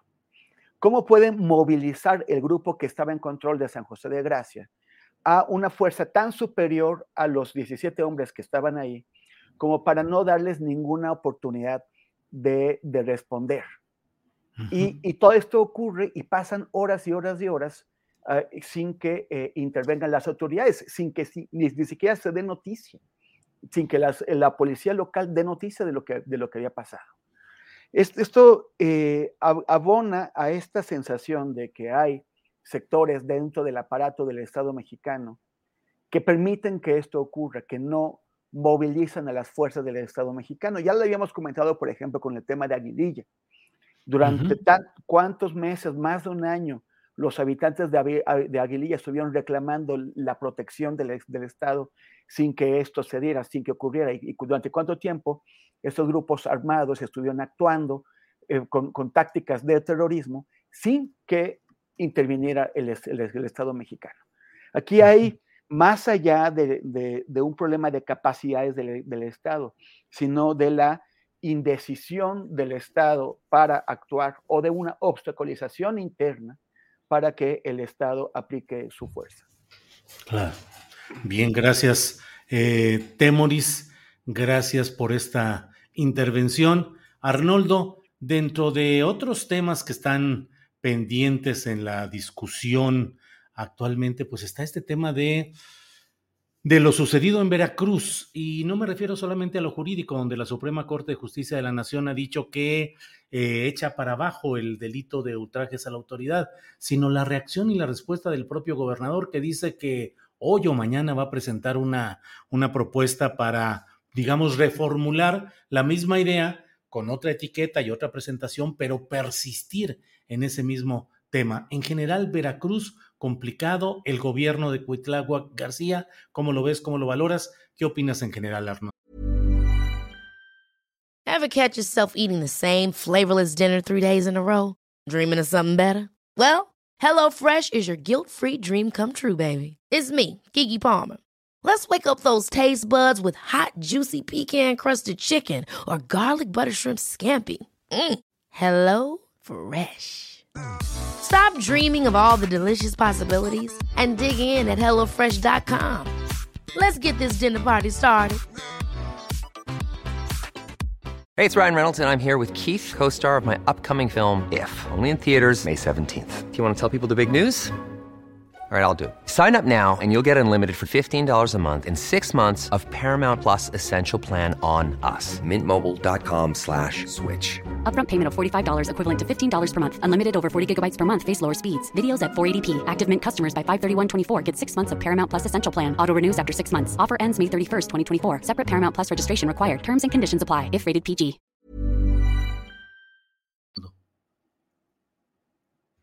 Perdón, antes de empezar. Bueno, nunca creímos que el diazordacismo iba a revivir en algunos gobiernos de Morena, ¿no? Eh, cuando, cuando creíamos que venían movimientos de izquierda con, a, tomar el poder con todo y sus eh, problemas de operatividad política, eh, pues nadie imaginó que iban a recurrir a este tipo de argucias más propias de la, de la derecha mexicana, ¿no? yo creo que no saben cómo enfrentar la crítica sin duda está el tema de, que los, muchos medios de comunicación y más en los estados eh, están muy cooptados por grupos de presión, y, pero la respuesta no puede ser esta, ¿no? Porque además ni siquiera va a afectar a quienes están detrás de, de los posibles, no sé, lo que quieran acallar, las críticas, o no sé si también estén ya entrando al tema de eh, criminalizar la protesta ciudadana, que no tendría que ver con los medios de comunicación, ¿no? Pero me parece de una gran torpeza política. Ahora, es la 4T enredándose en mecanismos procedimentales que le impiden avanzar en el logro de, las más mínimas metas de lo que se habían plantado como, planteado como transformación de la política en México, que un poco es el ejemplo del presidente, ¿no? Eh, peleado con Loret de Mola y Carmen Aristegui y, dejando de ver la gran cancha, el gran escenario donde hay intereses mucho más profundos y está eh, un poco como Putin en, Kiev, ¿no? Eh, enredado en escaramuzas. Digo, ojalá siga enredado en escaramuzas y no haga más tropelías, pero veo una gran falta de estrategia y una sobreabundancia de reacciones de táctica defensiva que no eh, tendría nada que ver con un movimiento que ganó en las urnas, que representaba una gran esperanza de modificación de temas de los que los mexicanos estaban hartos y que está una tras otra, y yo creo que seguramente hablaremos del tema Scherer y compañía y la mafia de abogados, donde, donde parece que son también células de un mismo cártel enfrentándose, igual que en Michoacán, eh, que traba cualquier posibilidad y cualquier esperanza de que lo que significaba Morena como evolución política se concrete y que además nos entrega a eh, una competencia entre fuerzas políticas profundamente desgastadas, donde no hay ni a quién irle. Este tema, que obviamente no me metí al escenario veracruzano porque desconozco muchos detalles, no quiero ser tampoco, eh, eh, ejercer ya no el chilangocentrismo, sino el, el guanajuatocentrismo, pero que creo que está pasando en muchos lados del país, ¿no? En Zacatecas, eh, bueno, y desde luego, esto no quiere decir que los gobiernos panistas y puristas lo estén haciendo mucho mejor, Julio, ¿no? Bien, Arnoldo, gracias. Eh, sobre este mismo tema, Arturo, ¿cuál es tu opinión, por favor? Y de, perdón, Julio, eh, eh, estamos hablando de, ya no de Michoacán, este, el caldo de, pollo. De caldo de pollo, de caldo de pollo, no, no es cierto, Arturo. Estamos hablando de Veracruz acerca de esta supresión por parte de la Corte del delito de ultrajes de la autoridad y cómo vemos a Veracruz en lo general y a su gobernador Cuitláhuac García. Pues mira, eh, o sea, yo eh, creo que todos estos, eh, cuando, a ver, porque me da pena, pero total, pues ya hace muchos años, pero cuando yo estaba joven, pues siempre, este, con frecuencia, no con frecuencia, pero varias veces fui víctima de los operativos policíacos. Había ya en Saltillo, de donde yo soy, y unos operativos, unas redadas antipandillas. Y buscaban cualquier pretexto. Yo tengo muy presente, sobre todo, pues a los muchachos que vivíamos en barrios eh, cómo nos formaban y, nos pasaban a la báscula y a veces, eh, pues eh, sin más, nos, nos trepaban a las patrullas, este, pues obvio, con un, afán recaudatorio. Generalmente pues éramos adolescentes, jovencitos que estábamos jugando por ahí en medio de la calle con la pelota, pues porque, pues porque no había parques, ¿no? No había dónde más y pues ahí era donde jugábamos. y eso y no fue, eh, me parece que mi primera experiencia, o sea, hubo varias que siempre eh, asimilaban un montón de cargos, en este caso administrativos, eh, en los que pues decían, por ejemplo, este, ingerir bebidas embriagantes en la vía pública, ebrio y escandaloso, ebrio y rijoso, insultos a la autoridad, faltas a la autoridad, etcétera. Y entonces te hacían una listota que pues elevaba los, los costos de la multa. Y, al final tú decías, oye, pero pues si yo no le hice nada, o yo no le grité, o no me resistí al, arresto, etcétera, pero pues ahí no importaba, ¿no? Porque al último, pues ellos eran los policías y tú tenías que pagar, o sea, lo de siempre.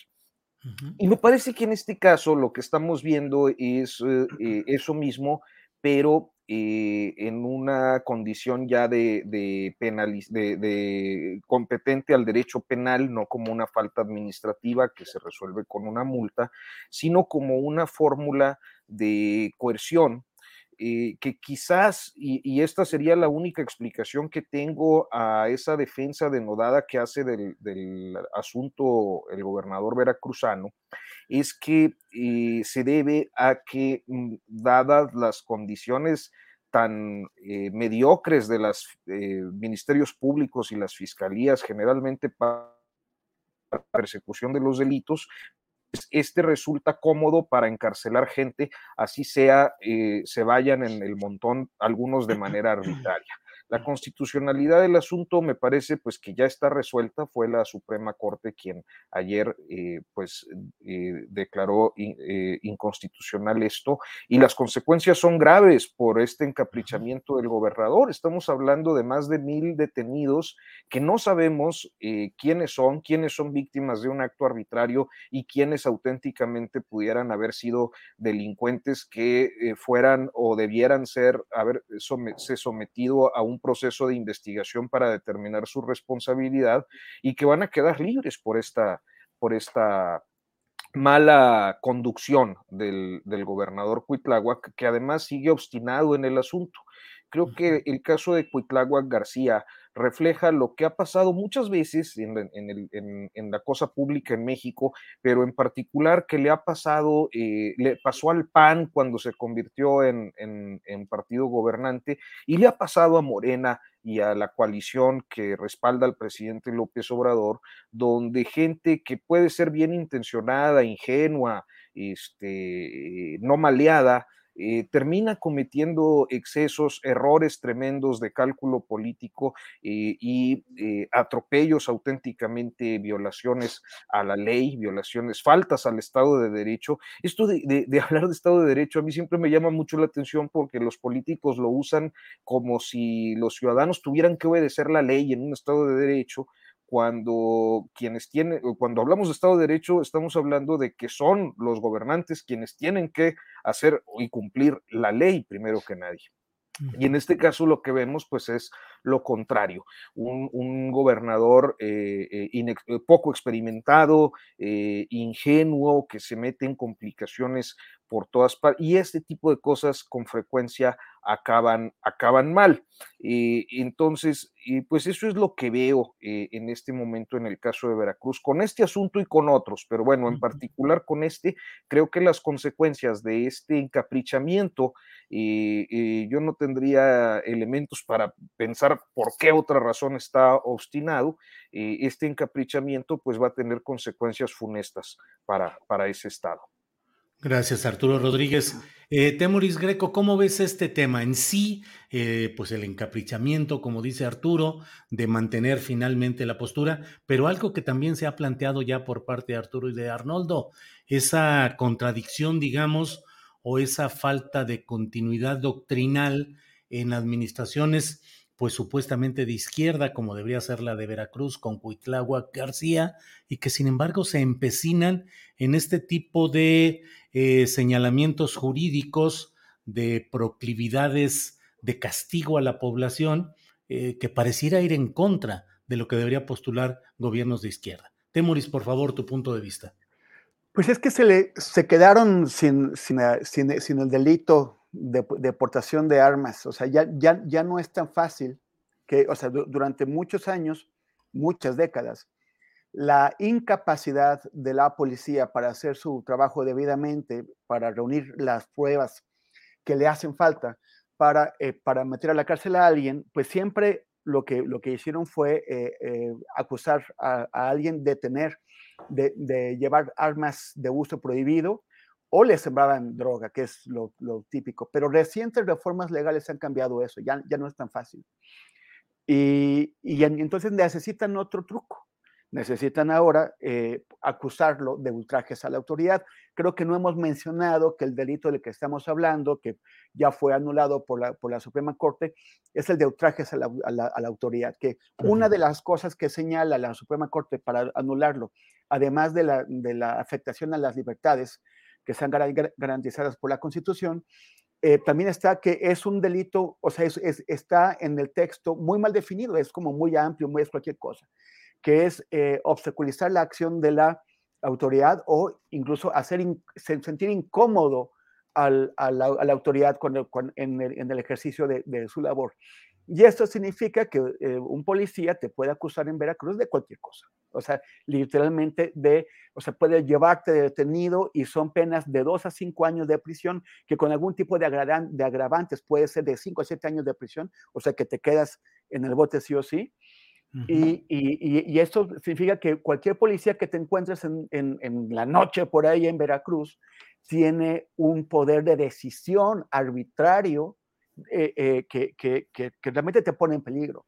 Entonces ahí te pueden extorsionar, te pueden detener, te pueden encarcelar, te pueden hacer cualquier cosa. Cuando eh, hicimos con, con, con, Ojos de Perro, con mi colectivo, estábamos, fuimos a varias localidades de Veracruz haciendo este trabajo sobre periodistas eh, asesinados.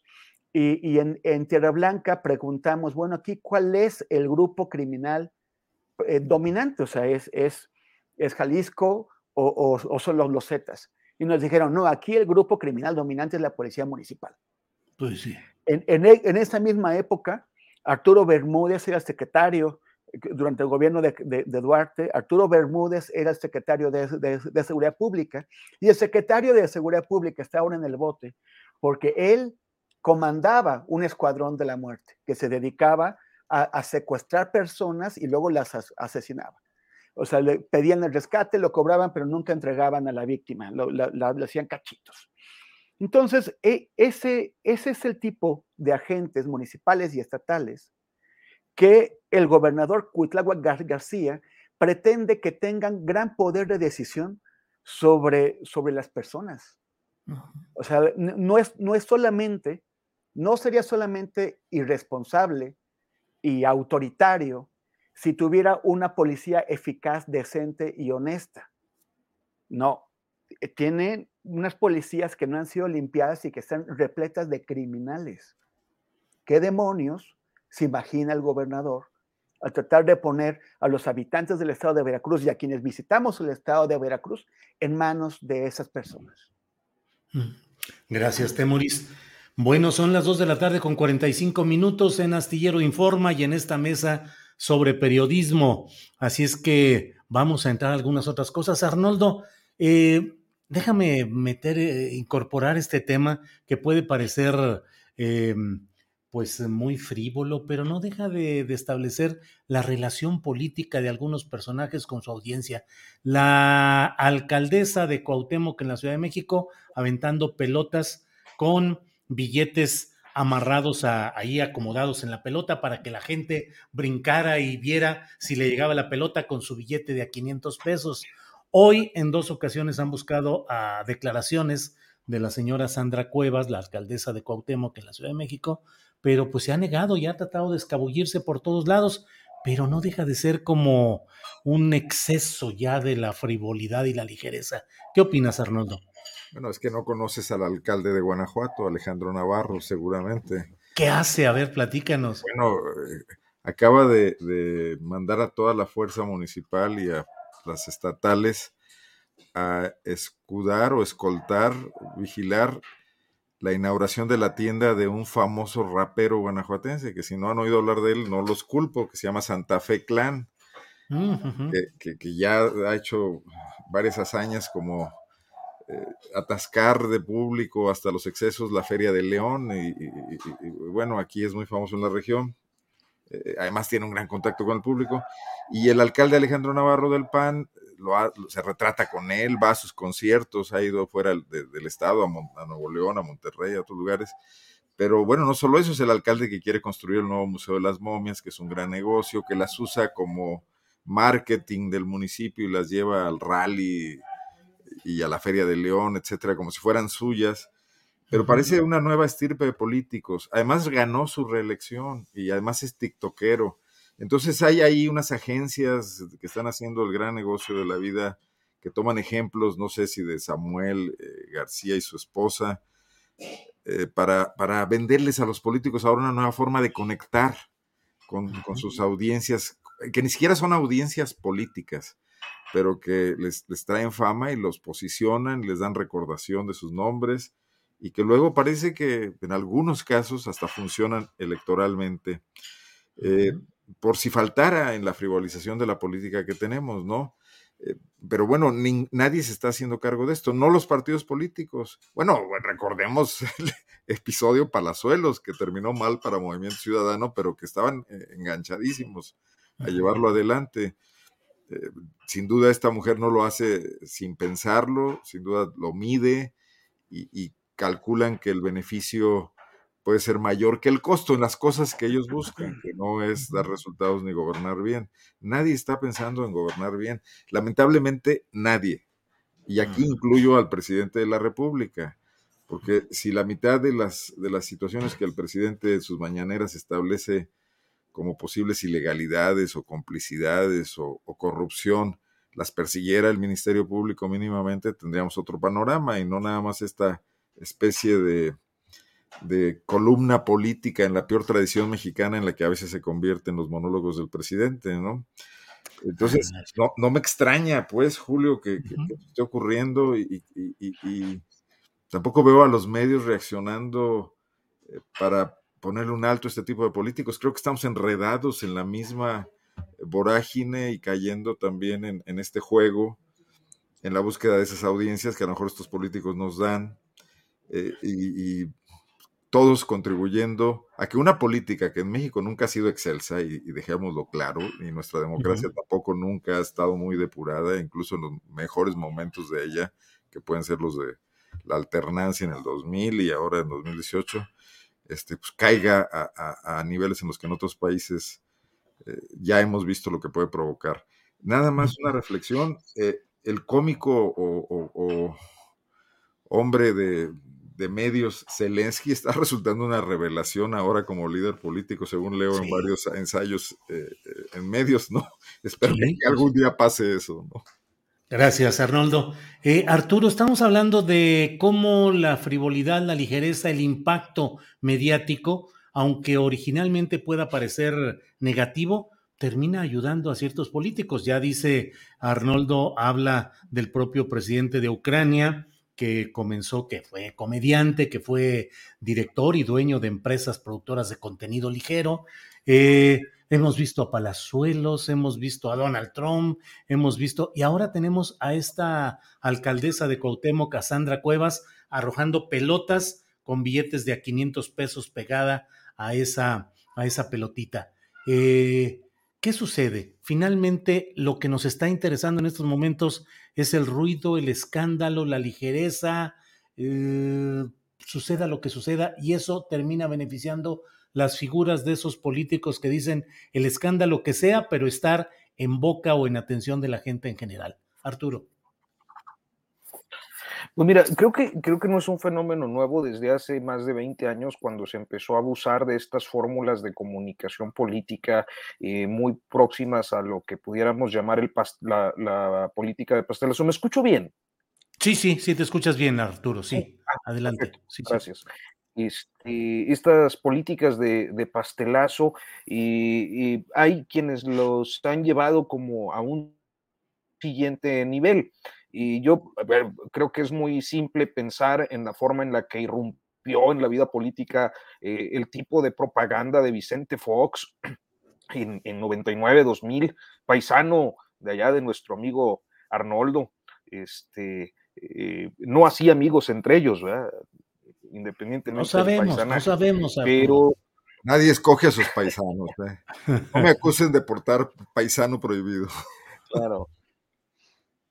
Pero sí, e, esta, estas fórmulas de comunicación que eh, en, en, diferentes sociedades, pues yo hablo de la sociedad mexicana, pueden resultar a veces muy atractivas porque la formalidad, eh, la corrección de los políticos tradicionales, pues eh, tenía dos, do, plantea dos uh, aspectos difíciles de asimilar para la sociedad. Por una parte, que a veces las formas eh, discursivas, eh, estas eh, demagogias que fueron eh, especialmente representativas de los regímenes priistas no son comprensibles para la gran mayoría de la población.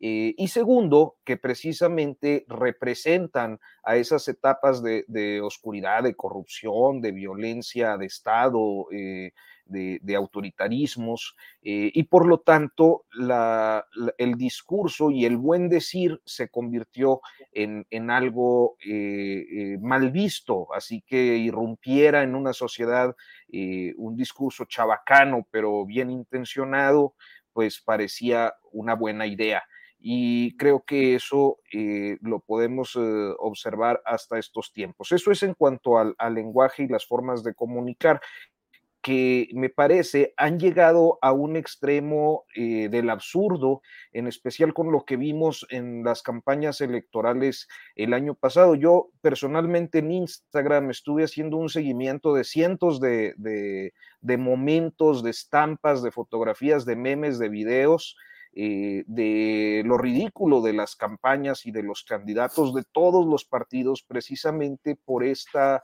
eh, pues, eh, este abuso de, de las fórmulas simplistas o de reedición de clientelismos que es lo que me parece que estamos viendo con Sandra Cuevas y que vemos también en muchas narrativas públicas, este, inclusive la del presidente López Obrador.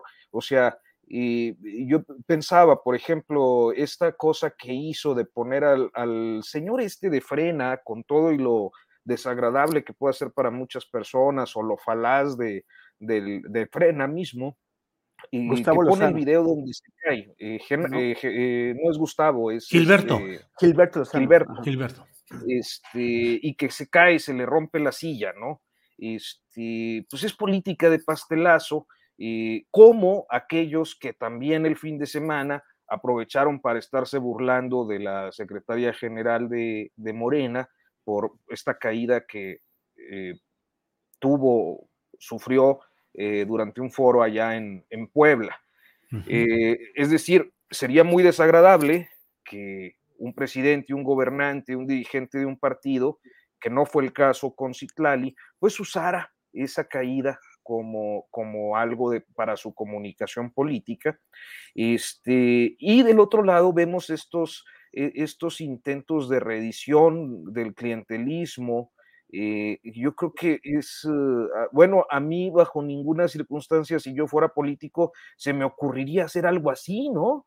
Aventar dinero en pelotitas eh, a, la gente y, creo que es algo fuera de toda lógica, pero eh, pues bueno, también se inscribe y, y, ahora sí que pues también hay clientelas dispuestas o necesitadas en su caso de, de recibir así sea eh, en fórmulas tan humillantes como la que observamos con esta señora Cuevas.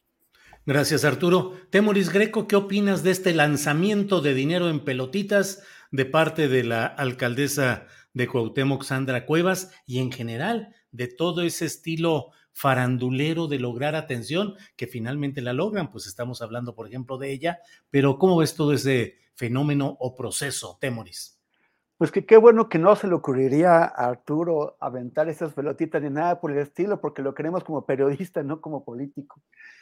Este, sí, sí es como, hay, hay una, ya, ya, lo habíamos comentado, lo comentamos durante las campañas del año pasado. Eh, hay, hay, esta tiktokización de la política, que es básicamente que, que, a muchos candidatos que no tienen nada que decir, que no tienen discurso, que no tienen proyecto, que no tienen nada, porque como vimos el, el año pasado, eh, los que tenían proyecto en realidad eran los que repetían el proyecto definido por el presidente. Y la oposición pues no, no tenía nada. Entonces, a falta de algo que decir, eh, de algo distinto o novedoso o que te singularice o que te permita acercarte a la gente, pues le haces caso a tu, a tu sobrinito que tiene TikTok y, y, te, y, te, dice, es que tú tienes que acercarte a los jóvenes y para acercarse a los jóvenes, esa es la idea, hay que hacer tonterías, básicamente.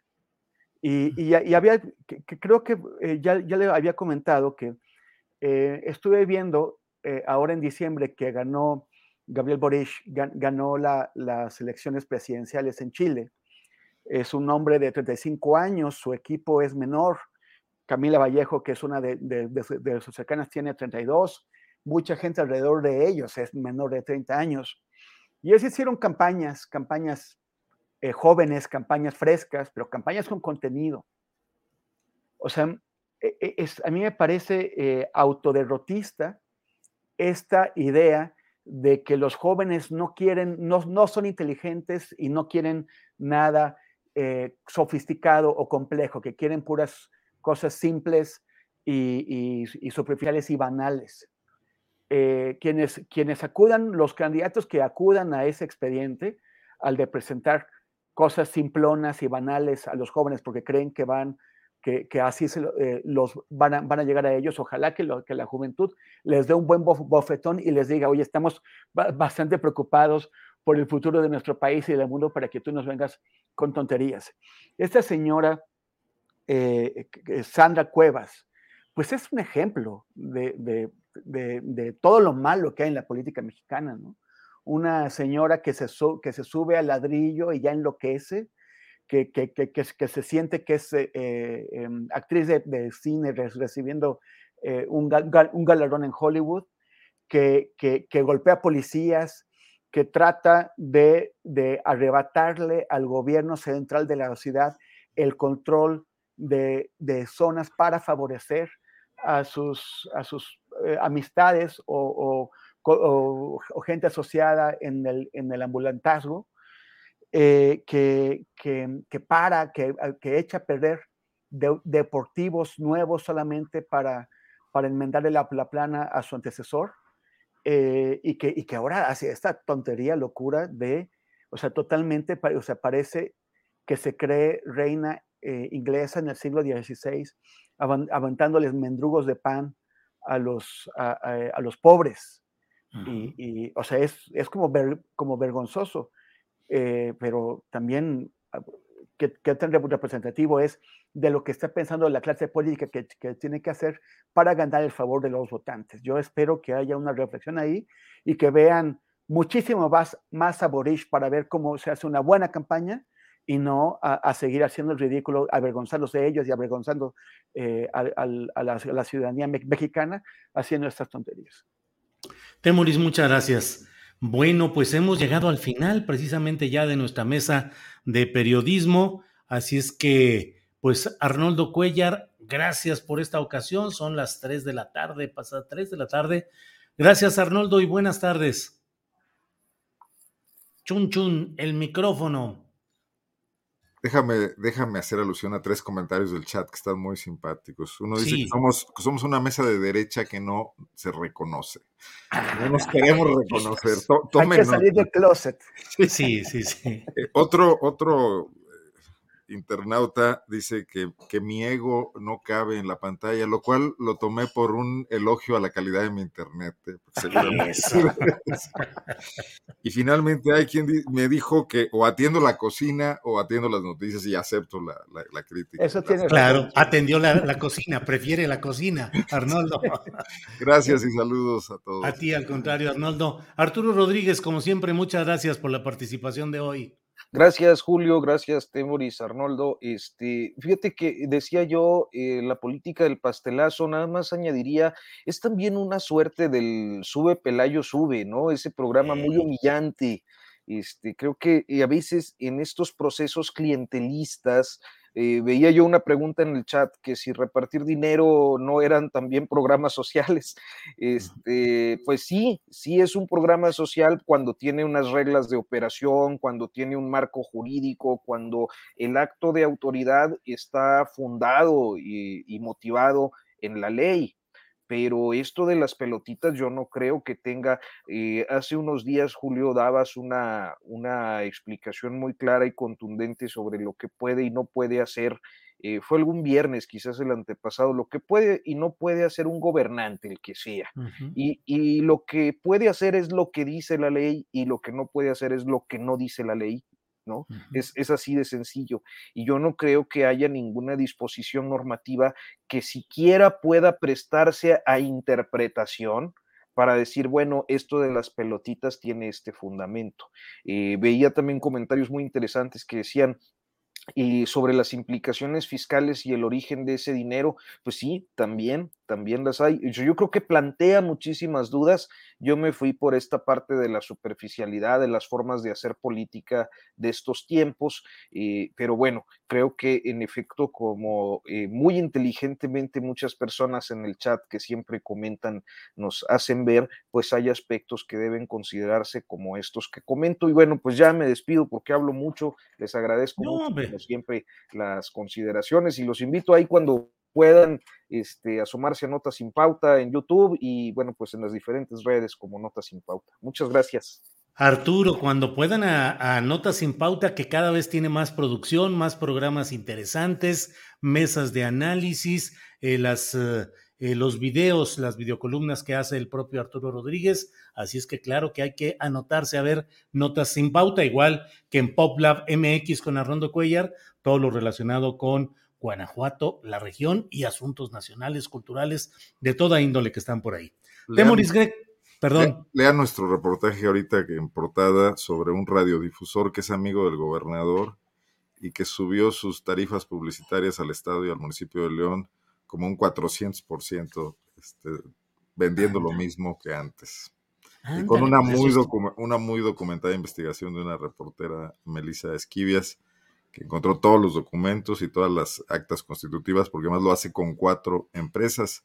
Se llama Jorge Torres, tiene cuatro estaciones radiodifusoras y ya compite con, con Televisa y con TV Azteca, que son unos monstruos en facturación al Estado al municipio de León. Ahí estaremos atentos. Gracias, Arnoldo. Temoris Greco, gracias por esta tarde. Gracias por tu participación. Pues a mí yo me, yo me quedé con, con ganas de, de, de, que habláramos, como habíamos prometido, sobre estas este, mafias, mafias de abogados que controlan mm. tantas cosas en el país. O sea, con ese tema de Scherer, Collado, Araujo, eh, eh, Ansira, que está muy bueno. Yo creo que, que seguirán dando eh, pie, entonces a ver si, si en, un, en un programa futuro podemos tocarlo, pero quiero recomendarles un, un, artículo que hizo eh, Hernán Gómez Bruera. Hernán Gómez Bruera es un periodista que se reconoce o se, o se, presenta como parte de la 4T, pero al mismo tiempo ha sido, ha, tratado de, de, de, de, ser crítico con lo que pasa ahí con aquellos que se han montado en la 4T para, eh, para sacar beneficio personal.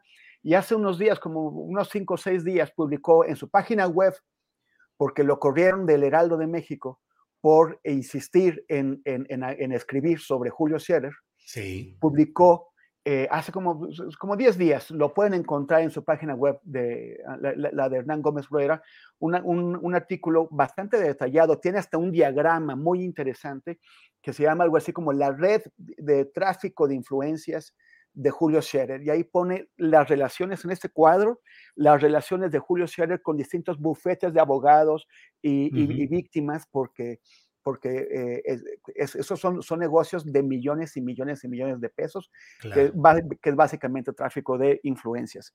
Entonces, bueno, pues que lo puedan checar. Y, eh, y, e invitar, como siempre, a que me sigan en redes, en, en como arroba temoris, en Twitter y en Instagram, y en Facebook como facebook.com diagonal Temoris. Muchas gracias, Julio, Arnoldo, eh, eh, Arturo. Nos vemos este, eh, la semana que viene. Muy bien, gracias a los tres. Hasta Oye, luego. Nos, nos, nos arrogamos, nos arrogamos el postrecito sin, sin que nos estuvieras este, convocando. Invitando. Pero, eh, Están muchas ustedes gracias. en su mesa, en esta fonda periodística donde ustedes ponen el postre sin ningún problema. Ya está por ahí Noé Zabaleta, que ya debe estar ahorita también diciendo, bueno, ¿y mi postrecito qué? claro. Así es que, no, hombre, con mucho gusto. Gracias Saludos a los a Noé tres. Zabaleta. Saludos, compañeros de la mesa de derecha. Sí. De Ya la- de la- súmense. de la- de la- de la derecha del closet. Sí, así es. Nos vemos. Hasta luego. luego. Gracias. Hasta luego. Hasta luego. Bien, pues son las 3 de la tarde con 6 minutos y vamos de inmediato con Noé Zabaleta. Él es periodista de Veracruz y corresponsal de Proceso. Queremos eh, platicar con él acerca de todo este tema del delito de ultrajes a la autoridad, lo que ha decidido la Corte y en qué va este tema. Noé, buenas tardes.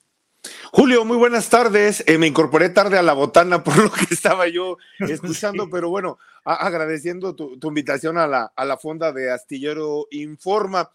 Así es, eh, la Suprema Corte ayer en sesión, muy rápido, lo- los ministros derogan el artículo 331 del Código Penal de Veracruz de ultrajes a la autoridad que con las adecuaciones que, había marcado el Congreso local a iniciativa del gobernador Cuitláhuac García Jiménez, hacía una ley a modo para la protección, pero también para los abusos y arbitrariedades de los cuerpos de seguridad pública en Veracruz, llámense policías municipales, agentes de tránsito, policías estatales, policías investigadores y, demás cuerpos, de, incluso eh, elementos de la Marina o del Ejército. Lo deroga y ayer el mismo gobernador dice, ok, atiendo, respeto lo que me dice la Suprema Corte, pero va una nueva ley, la va a presentar mañana, de mientras se va a llamar una, o lo, lo que nos dejaba entrever ayer, una nueva ley por agresión violenta. Es decir, hay un mensaje claro y nítido que este gobierno del estado tiene especial hincapié en una entidad muy violenta como Veracruz, de norte a sur de Veracruz, con más de 1.600 homicidios en lo que, digo, perdón, en lo que el año pasado, 2021, se, cerramos con eh, 1.600, 1.700 homicidios, de acuerdo al, al corte del secretario ejecutivo del Sistema Nacional de Seguridad Pública. El mismo gobernador dice, hay que proteger a nuestros policías y de paso a los veracruzanos. Lo que no quiere ver el gobierno de Veracruz, y se lo ha señalado la Comisión Nacional de Derechos Humanos, la Comisión Estatal de Derechos Humanos, diputados de oposición, el senador que pertenece a su propio partido, este Ricardo eh, Monreal, es de que esta ley también es vejatoria de derechos humanos. ¿Por qué? Porque hay cientos de veracruzanos que por alguna riña menor con cuerpos de seguridad pública, que en franca en franca resistencia a ser detenidos por lo que ellos consideran injustos, injusto, hoy están en la cárcel por prisión preventiva oficiosa. Este tema del delito de ultrajes a la autoridad ha puesto en la agenda pública nacional a Veracruz y su sistema penal. Hay que recordar que eh, estamos por cumplir un año con esta ley que fue aprobada, en digo, para darte contexto y darle contexto uh -huh. a quienes nos sintonizan. En febrero del 2021 el gobernador envía esta ley en marzo, sin análisis, eh, un dictamen eh, copy-paste de cómo lo mandó la oficina del gobernador al Congreso local, se aprueba. Y bueno, las diferentes barras de abogados de Veracruz, abogados independientes y litigantes, pues empezaron a telefonear a la prensa porque estaban llegando demasiados casos de gente que estaba, como se dice coloquialmente, entambada por delitos uh -huh. menores. Y el Poder Judicial empezó a registrar diversas este, depósitos de fianzas por estas mismas prisiones preventivas oficiosas por cosas que no lo ameritaban. Eh, en, en, un reportaje que sacamos en el semanario Proceso, que, que aún siguen en circulación y que, bueno, en portada viene obviamente el tema de la guerra de Ucrania, pero que también en sus interiores hablamos del delito de ultrajes a la, a la autoridad. Me, me, comentan los abogados, de cada 10 casos que nos están llegando a nuestros despachos, 5 o 4 son por esta nueva figura que consideramos represora y opresora del gobierno de Cuitláhuac, del delito de ultrajes a la autoridad. ¿Por qué apenas, o por qué apenas en diciembre se colocó en la agenda pública nacional? Bueno, hubo la detención de varios políticos de oposición y fue ahí cuando el Senado de la República brincó. Tú recordarás mucho la detención del secretario técnico de la Junta de Coordinación sí. Política del del Senado, eh, Juan Manuel del Río Virgen, a quien le, le, están imputando un homicidio cuyo desahogo de la investigación continúa en curso, eh, el homicidio del alcalde electo de Cazones, René Tobar, quien fue ejecutado dos días antes de la elección el año anterior, pero que la primera detención que se hace sobre del Río Virgen es por ultrajes a la autoridad.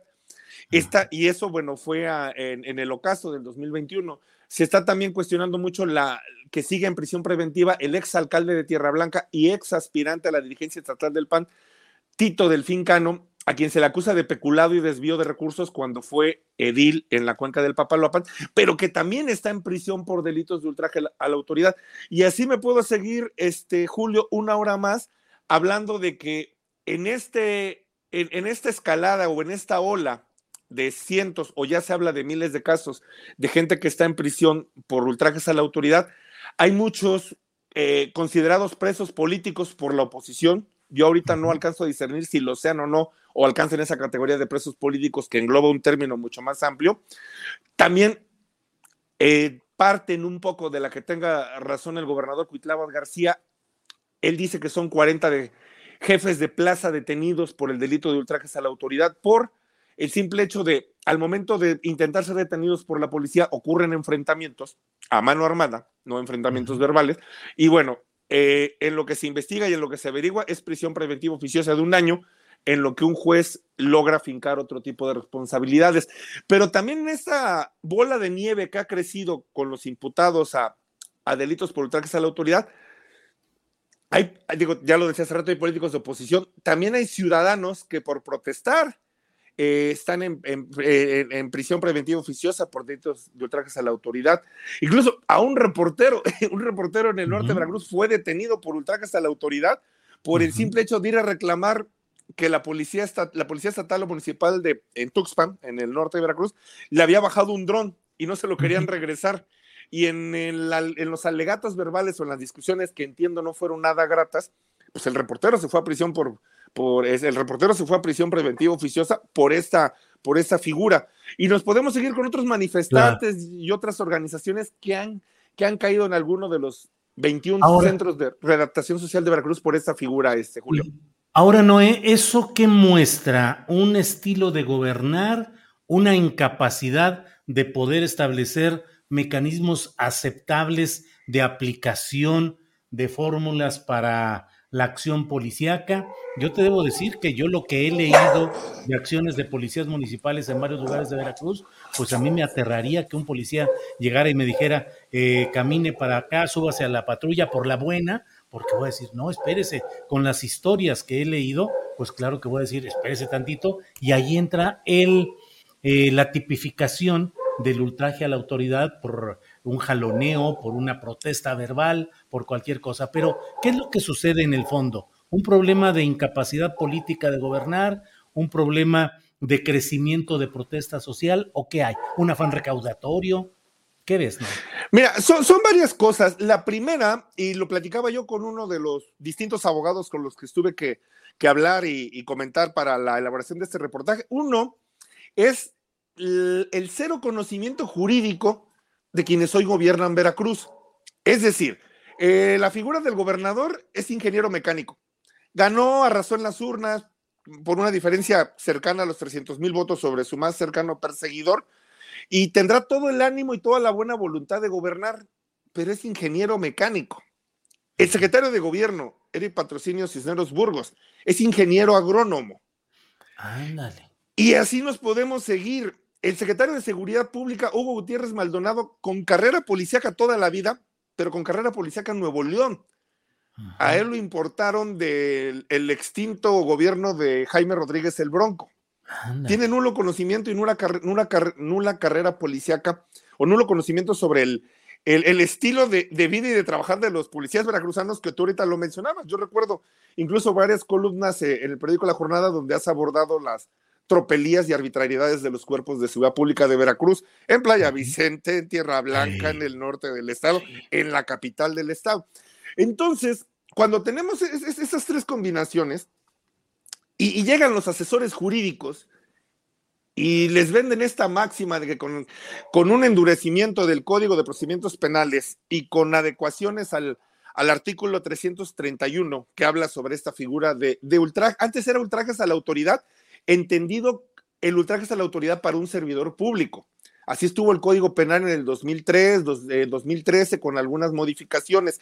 Lo que se aprobó en marzo del año pasado, hace exactamente ya un año, Julio, es un traje sastre, un traje a la medida para blindar al policía frente a la delincuencia organizada y hasta ahí lo vemos bien. Pero también es un traje con algunas fisuras, algunos vacíos y demasiados huecos que hoy permiten este tipo de arbitrariedades de que manifestantes, periodistas, este, líderes opositores, incluso eh, gente que está peleando la tutela de un terreno o la invasión de un terreno, hayan ido a dar a prisión por ultrajes a la autoridad porque le estorban a alguien y ese alguien con poder económico y poder político echa un telefonazo a gobierno y dice, estos dos ciudadanos me están estorbando, entonces vayan y deténganlos por ultrajes a la autoridad. Tú revela otras cosas. Ahora, el, otro punto que tocabas, el tema recaudatorio. Hay varios abogados y varias barras que me dicen que tú al momento en que entras a la presión preventiva oficiosa, un ciudadano común y corriente que eh, que si es maestro, que si es empresario, que si es ganadero, que si es campesino, pero que tenga algún tipo de poder adquisitivo, puede brincar, por llamarlo de alguna manera coloquial, en uno o dos meses la prisión preventiva oficiosa con un procedimiento abreviado. Este procedimiento abreviado, hoy tan famoso a nivel nacional, por los casos de Collado, por en su caso, por en su tiempo los momentos, eh, el tiempo de Javier Duarte, eh, en la propia Albacer Gordillo y demás, ok, se declaran culpables para que el juez, en contubernio con la fiscalía, te quiera autorizar el procedimiento abreviado, ya están pidiendo por debajo del agua moches. Y están mm. pidiendo cantidades, me cuentan los abogados, que van de los 30 mil a los 50 mil pesos.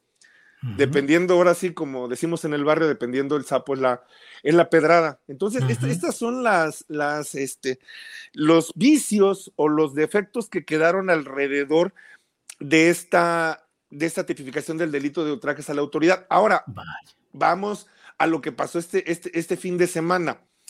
El, el sábado, en gobierno se enteran que la Suprema Corte va a sesionar el lunes y que lo más seguro es que haya una derogación del delito de ultrajes a la autoridad. De una forma burda, infantil, de eh, poco aseada, el Congreso del Estado invita a sesionar en domingo a las 5 de la tarde sesión, extraordinaria. Te lo juro, Julio, que eso desde tiempos de Fidel Herrera Beltrán no se veía.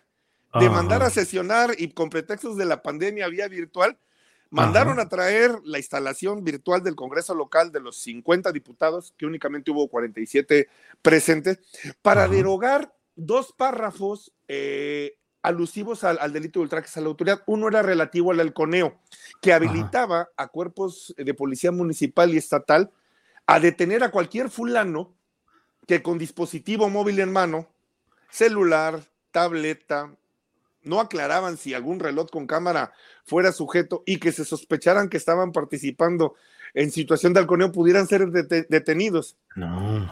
Imagínate que yo voy con mi celular grabando cualquier cosa o, algún, o, y no llevo mi credencial de reportero en ese momento porque pues, estoy en mi barrio, no, no la ando jalando siempre, se me olvidó.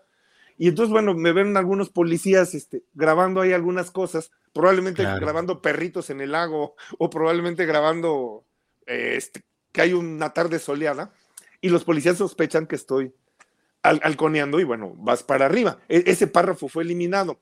Y fue eliminado otro relativo a este relativo a, los modos de, a, los modos de detención, pero sin quitar el adendum de la, de la prisión preventiva oficiosa. Entonces, bueno, derogan esto, la Suprema Corte sesiona el lunes y un ministro, se me va ahorita su nombre, pero de apellido Pardo, le manda a decir al Congreso y al gobierno que considere irrelevante la sesión de ayer, o sea, fue totalmente inútil, absurdo y, y no sirvió para nada derogar, estos dos, eh, derogar estos dos párrafos del artículo 371 cuando la ley va para, la ley va para abajo. Habrá que estar atento. en, en, esta semana, el gobernador prometió que va a hacer una nueva iniciativa y que hagas hincapié, porque él lo dice textualmente, ahora sí vamos a cuidar la redacción. Ya la Suprema Corte no nos dice por dónde ir, por dónde no ir. Ajá. Y ahora habla de un tema de agresión violenta. Ajá. Eh, habrá que esperar eh, que, que, se presente el, el, el nuevo dictamen, claro. la nueva iniciativa de ley. Sabemos de antemano, y, y en eso nos podemos adelantar, al que, al que el Congreso local, con mayoría morena, aprobará lo que envíe el gobierno del Estado. Claro. Habrá que ver la oposición desde el Senado o desde el Congreso de la Unión que replican. Habrá claro. que ver también con abogados y, y, el, y, un análisis de la opinión pública, qué es lo uh -huh. que vemos, porque incluso el, el, anterior, la anterior tipificación del delito de ultrajes a la autoridad, la misma Suprema Corte consideraba que era que uno que atentaba contra o, o que era vejatoria sí. de derechos humanos y que también atentaba contra la libertad de expresión. Claro, claro, Habrá que ver ahora qué nos envían. Eh, sí. Tampoco habría que esperar, te digo, mucho del debate parlamentario en este Congreso local, porque si bien es cierto, solamente eh, 37, perdón, 33 diputados votaron a favor de, de, la iniciativa y tres en contra. Bueno, la oposición vota en contra porque hay que votar en contra, porque así lo mandata sí. nuestro partido político.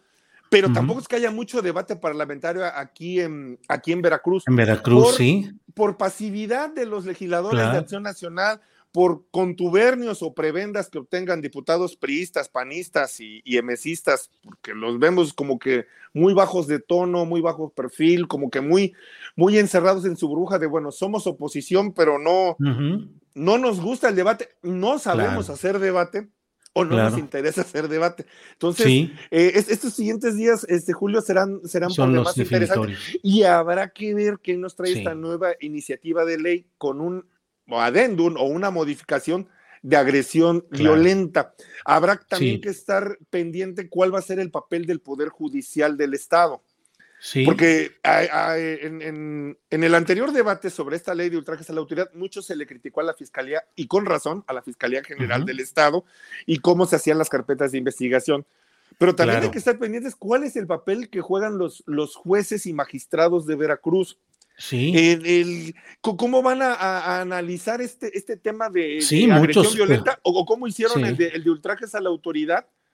Porque te digo, eh, los, los, mismos abogados lo, lo, lo dijeron sí. a, voz cantada. Había mucho desaseo claro. y se prestaba mucho a la corrupción dentro claro, de los no distintos este, juzgados de, de Veracruz. Claro, Noé, pues una amplia exposición de lo que está sucediendo de este tema y estaremos atentos a los varios eh, aspectos y facetas que nos dices que están por ahí. Por lo pronto, muchas gracias, Noé Zabaleta, por esta oportunidad de asomarnos a lo que sucede por allá en Veracruz. Noé. Julio, un abrazo, muy buenas tardes a todo tu auditorio. Igual, gracias, Noé Zabaleta, gracias. Periodista de Veracruz y corresponsal de la revista Proceso, conocedor a fondo de lo que sucede en aquella entidad y nos ha dado una visión muy amplia del contexto, del origen, del desarrollo y de las expectativas que se dan en este tema. Así es que gracias al periodista Noé Zabaleta de Veracruz. Bueno, y vamos ahora ya con mi compañera Adriana Buentello, a quien está de regreso para seguir con la información. Adriana.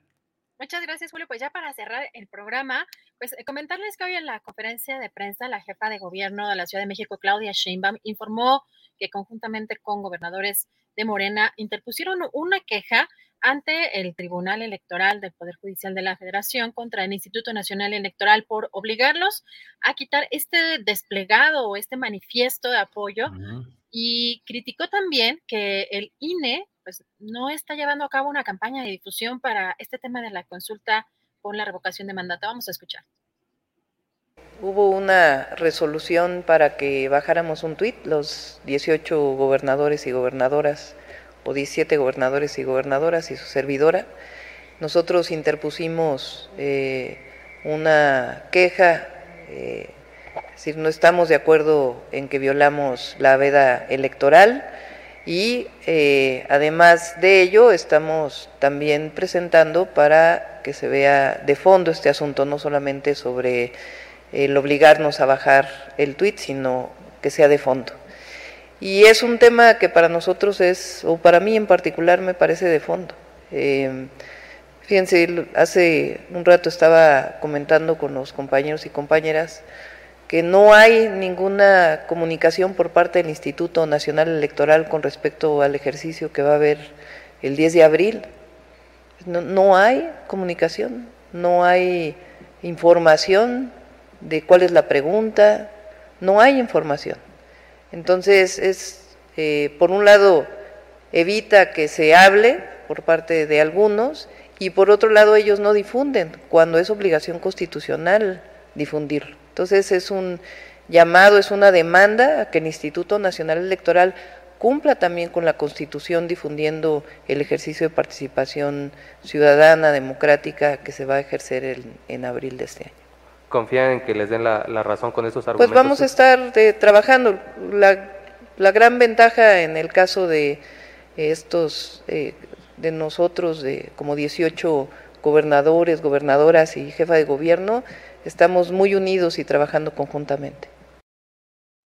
Bueno, y además en la conferencia de prensa mañanera, el presidente López Obrador dijo que en el caso de las denuncias del abogado Juan Collado contra Julio Scherer, pues no va a interceder por el pues, exfuncionario y por nadie pues, que cometa algún delito. También dijo que solamente se hace cargo de su hijo Jesús y agregó que en el caso de Juan Collado, pues es un asunto que tiene que ver con una eh, institución financiera por lo que tiene que dar una garantía en el caso de la reparación del daño. Además, eh, también insistió que eh, pues le consta que Juan Collado y Carlos Salinas de Gortari tienen una relación cercana. Vamos a escuchar. Es un asunto que tiene que ver con un banco o una casa de bolsa y eh, se alega de que hubo un fraude porque se depositaba ese dinero en el extranjero, que ese es el motivo de la acusación. Tienen que dar eh, eh, pues garantía de que van a pagar, porque Hacienda me informa de que están también de por medio cuentas de personas, de ciudadanos, y que se tienen que proteger esos depósitos. O sea, es como cuando quiebra un banco o quiebra una casa de bolsa, este, no una caja de ahorro, que este, se quedan los clientes sin recursos. Entonces, eso se tiene que garantizar, primero. Y luego, si hay eh, un acto indebido en el que se haya afectado la hacienda pública, pues ahí tienen que devolver dinero. No hay más que devolver el dinero. Bueno, Julio, ¿y qué crees? De acuerdo con el sismológico, pues ya vemos en pantalla este tweet. El sismo, pues, fue de 5.2 eh, grados, bueno, de magnitud, a 26 kilómetros al noroeste de San Pedro Pochutla, en Oaxaca, a la una de la tarde con 35 minutos. Y al parecer, pues no fue muy perceptible aquí en la Ciudad de México, pero sí ya dieron a conocer las autoridades capitalinas que se, han hecho revisiones de rutina. El último mensaje del gobernador Alejandro Murat de, de, Oaxaca, pues hace una hora que estaban haciendo también lo propio, Julio. Y eh, pues también comentar que hoy se reunió el presidente, el presidente López Obrador con el embajador de Estados Unidos en México, Ken Salazar. De hecho, fue un desayuno en el que asistió también el secretario de Hacienda y Crédito Público, Rogelio Ramírez de la O, y José Fernández, secretario de Estado adjunto de Energía y Asuntos Económicos y Empresariales de los Estados Unidos. Al salir le preguntaron los reporteros a Salazar eh, pues, sobre esta reunión y dijo a, eh, que el subsecretario Fernández, que viene aquí a México a hablar de economía y los lazos tan fuertes y tan buenos entre los Estados Unidos y México, y también de la visión compartida entre el presidente Biden y el presidente López Obrador. Dijo que con el tema de la economía ya estamos enlazados y nos vamos a enlazar más.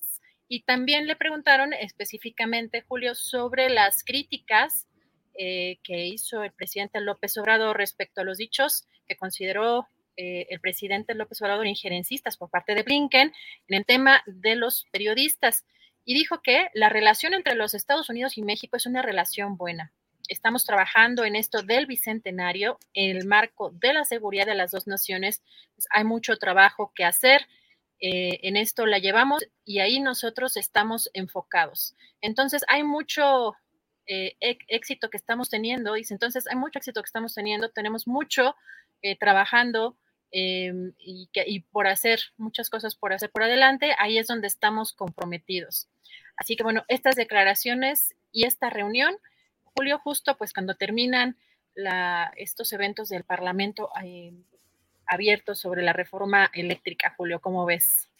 No, bueno, pues ya lo hemos dicho de que el factor de Estados Unidos va a ser el factor decisorio. Yo escribí una columna, creo que precisamente la de ayer en la jornada, en la cual hablo del factor Estados Unidos y de cómo, aunque cierra formalmente esta eh, reunión del Parlamento abierto, y donde hubo ausencias de algunas empresas importantes, presencia de muchos políticos, gobernadores, presidentes municipales en el cierre del Parlamento abierto, pues la única presencia que realmente iba a definir muchas cosas es la que llegó de este subsecretario de Estado, José W. Fernández, de origen cubano, que ya ocupó un cargo parecido en la administración de Barack Obama y que ahora vino desde el domingo y se va el jueves para estar aquí y reunirse con dirigentes legislativos, dirigentes partidistas, funcionarios, secretarios de Estado. ¿Para qué?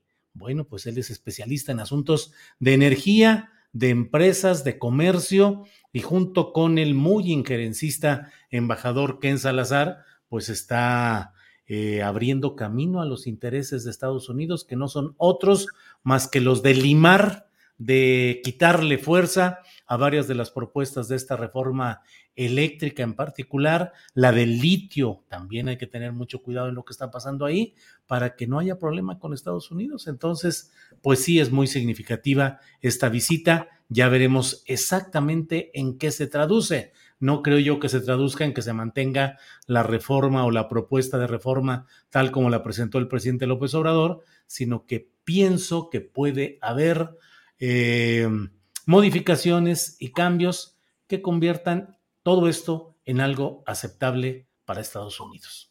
Adriana. Julio, pues y además también hay que, hoy que se pronunció precisamente y le preguntaron particularmente sobre el caso de los periodistas, tampoco voy a mencionar las palabras complicadas, pero en este caso de estas situaciones contra los periodistas, pues menciona el acuerdo bicentenario y pues vamos a ver qué tanto está relacionado o, viene siendo un cambio de nombre de lo que ya conocíamos en la época, eh, bueno, esa creo que sí no estaba vetado, en la época de Calderón, por ejemplo, ¿no? En, otras, en otras épocas o en otros, en otros sexenios. Eh, y sabes que también hay algo interesante. Hoy en eh, la conferencia, hoy es martes del Pulso de la Salud, hay una, una declaración que dio el, el subsecretario de Salud, Hugo López Gatel, que pues relevante porque también yo creo que a muchos nos llena de esperanza que en algún momento, eh, en un corto plazo, nos podamos, digamos, ya despojar, no, sé si del cubrebocas, pero que podamos quizá aligerar algunas medidas sanitarias para quienes hemos sido muy rigurosos en, en este tema. Eh, y pues menciona el subsecretario que nos encontramos en una quinta semana de reducción de casos activos de COVID, pero también que pues eh, si se mantiene esta reducción sostenida, de la epidemia que se está viendo, pues podría empezarse a traducir en reducir la, eh, pues, la intensidad de algunas medidas eh, sanitarias. Si te parece, vamos a escuchar. Estamos en una reducción muy sostenida de la, de la epidemia. Como comentamos, eh, queremos llegar al punto mínimo. Llevamos estas cinco semanas. En este momento es prácticamente la intensidad epidémica mínima desde el inicio de la epidemia pero todavía queremos observar algunas semanas más que esta reducción se mantenga y que se mantenga estable. Si fuera eh, esa la situación, podríamos empezar a recomendar ya reducir la intensidad de algunas medidas. Sí, yo también la escuché con entusiasmo. Dije, ay, ay, ay, más allá de todas las broncas que ha habido respecto a las declaraciones y lo que dice López Gatel, que ya sabes que a favor y en contra, como todo en México, pero yo también las escuché y dije, quiero creer en lo que está diciendo López Gatel y ojalá así sea, ya que le bajen un tan, que, que se baje un tantito todas estas restricciones, que claro, no es que el gobierno las esté eh, fabricando o, impulsando, al contrario, pero bueno, ya una noticia como esa, a mí también me hizo, Adriana, decir, ay, ojalá y así sea. ¿Sabes? Porque además Julio, para algunas personas que teníamos cierta costumbre de hacer ejercicio y sobre todo de acudir a ciertos lugares, ah, hubo una discusión en una época en la que, pues, obviamente el tipo de aire que respiras con, ¿no? Con la, bueno, el dióxido de carbono, con, con la mascarilla, etcétera, y en condiciones, pues, de agitación con el ejercicio, pues, que podía ser o no conveniente, que si era tóxico, que si no. Bueno, yo honestamente nunca quedé satisfecha con ninguna explicación eh, y pues llevo ya prácticamente dos años sin acudir físicamente al gimnasio y pues muchos nos preguntamos si realmente ya sería momento, pero también si eh, acudir a un, gimnasio en estas condiciones, pues no sé si hay alguien de, de, nuestra audiencia querida que tenga ya esa experiencia, porque no me imagino estar en ciertas circunstancias, este, pues de alta intensidad de ejercicio y pues acá todo tapado. Sí, sí, sí. Así es, pero bueno, ojalá, ojalá y así sea. La verdad es que sí se siente que va bajando y mucha gente ya anda libre, ya anda, ya todos andamos queriendo la libertad, ya basta. Sí, Esperemos que sí pronto. Y bueno, finalmente nada más comentarles que, bueno, hoy se llevó una estrellita en la frente la jefa de gobierno Claudia Sheinbaum porque el subsecretario López Gatel felicitó a la jefa de gobierno y también a, eh, a la secretaria de salud Em, ay, se me fue el nombre. Eh, Oliva. Mm, eh, López, no, no, no, no, no. Es Marta Olivia López. Se me fue el nombre, pero bueno, la secretaria eh, este, de salud local de aquí de la Ciudad de México, porque pues es la primera entidad federativa que ya completó todo el esquema de vacunación, incluyendo eh, pues todas las edades y todos los grupos de riesgo y el refuerzo. Así que esta es, eh, digamos, una buena noticia para la Ciudad de México. Y también otro tema interesante comentar, Julio, que eh, la vacuna patria, fíjate que dio datos interesantes hoy Hugo López Gatel, porque por un lado, dijo que logra generar una poderosa respuesta inmune que se encuentra ahorita en fase 2, pero que eh, esperan que para el segundo semestre de este año pues este, entre en la fase 3 y que podría ser un refuerzo universal incluso y que pues es una de las primeras vacunas que se usaría vía nasal, Julio. Esto es algo pues, interesante, se está haciendo o está impulsado por, por el CONACIT. Y pues esto es algo de lo, de lo más relevante del día, el día de hoy.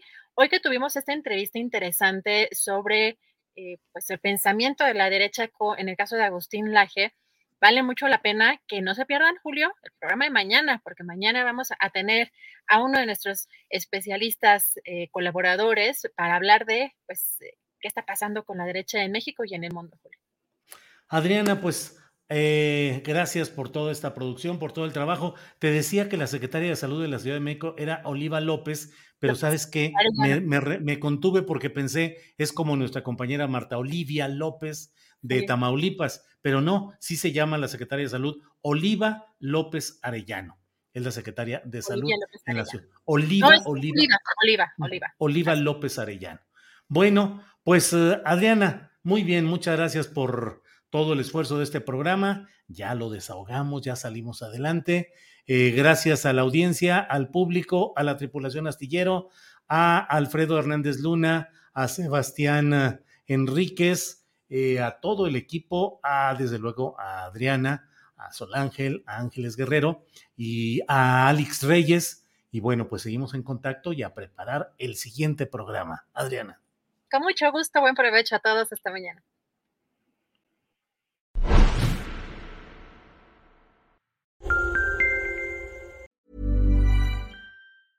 Planning for your next trip? Elevate your travel style with Quince. Quince has all the jet setting essentials you'll want for your next getaway, like European linen, premium luggage options, buttery soft Italian leather bags, and so much more. And is all priced at 50 to 80% less than similar brands. Plus, Quince only works with factories that use safe and ethical manufacturing practices. Pack your bags with high-quality essentials you'll be wearing for vacations to come with Quince. Go to quince.com slash pack for free shipping and 365-day returns. Ever catch yourself eating the same flavorless dinner three days in a row? Dreaming of something better? Well, HelloFresh is your guilt-free dream come true, baby. It's me, Kiki Palmer. Let's wake up those taste buds with hot, juicy pecan-crusted chicken or garlic butter shrimp scampi. Mm. Hello Fresh. Stop dreaming of all the delicious possibilities and dig in at HelloFresh.com. Let's get this dinner party started.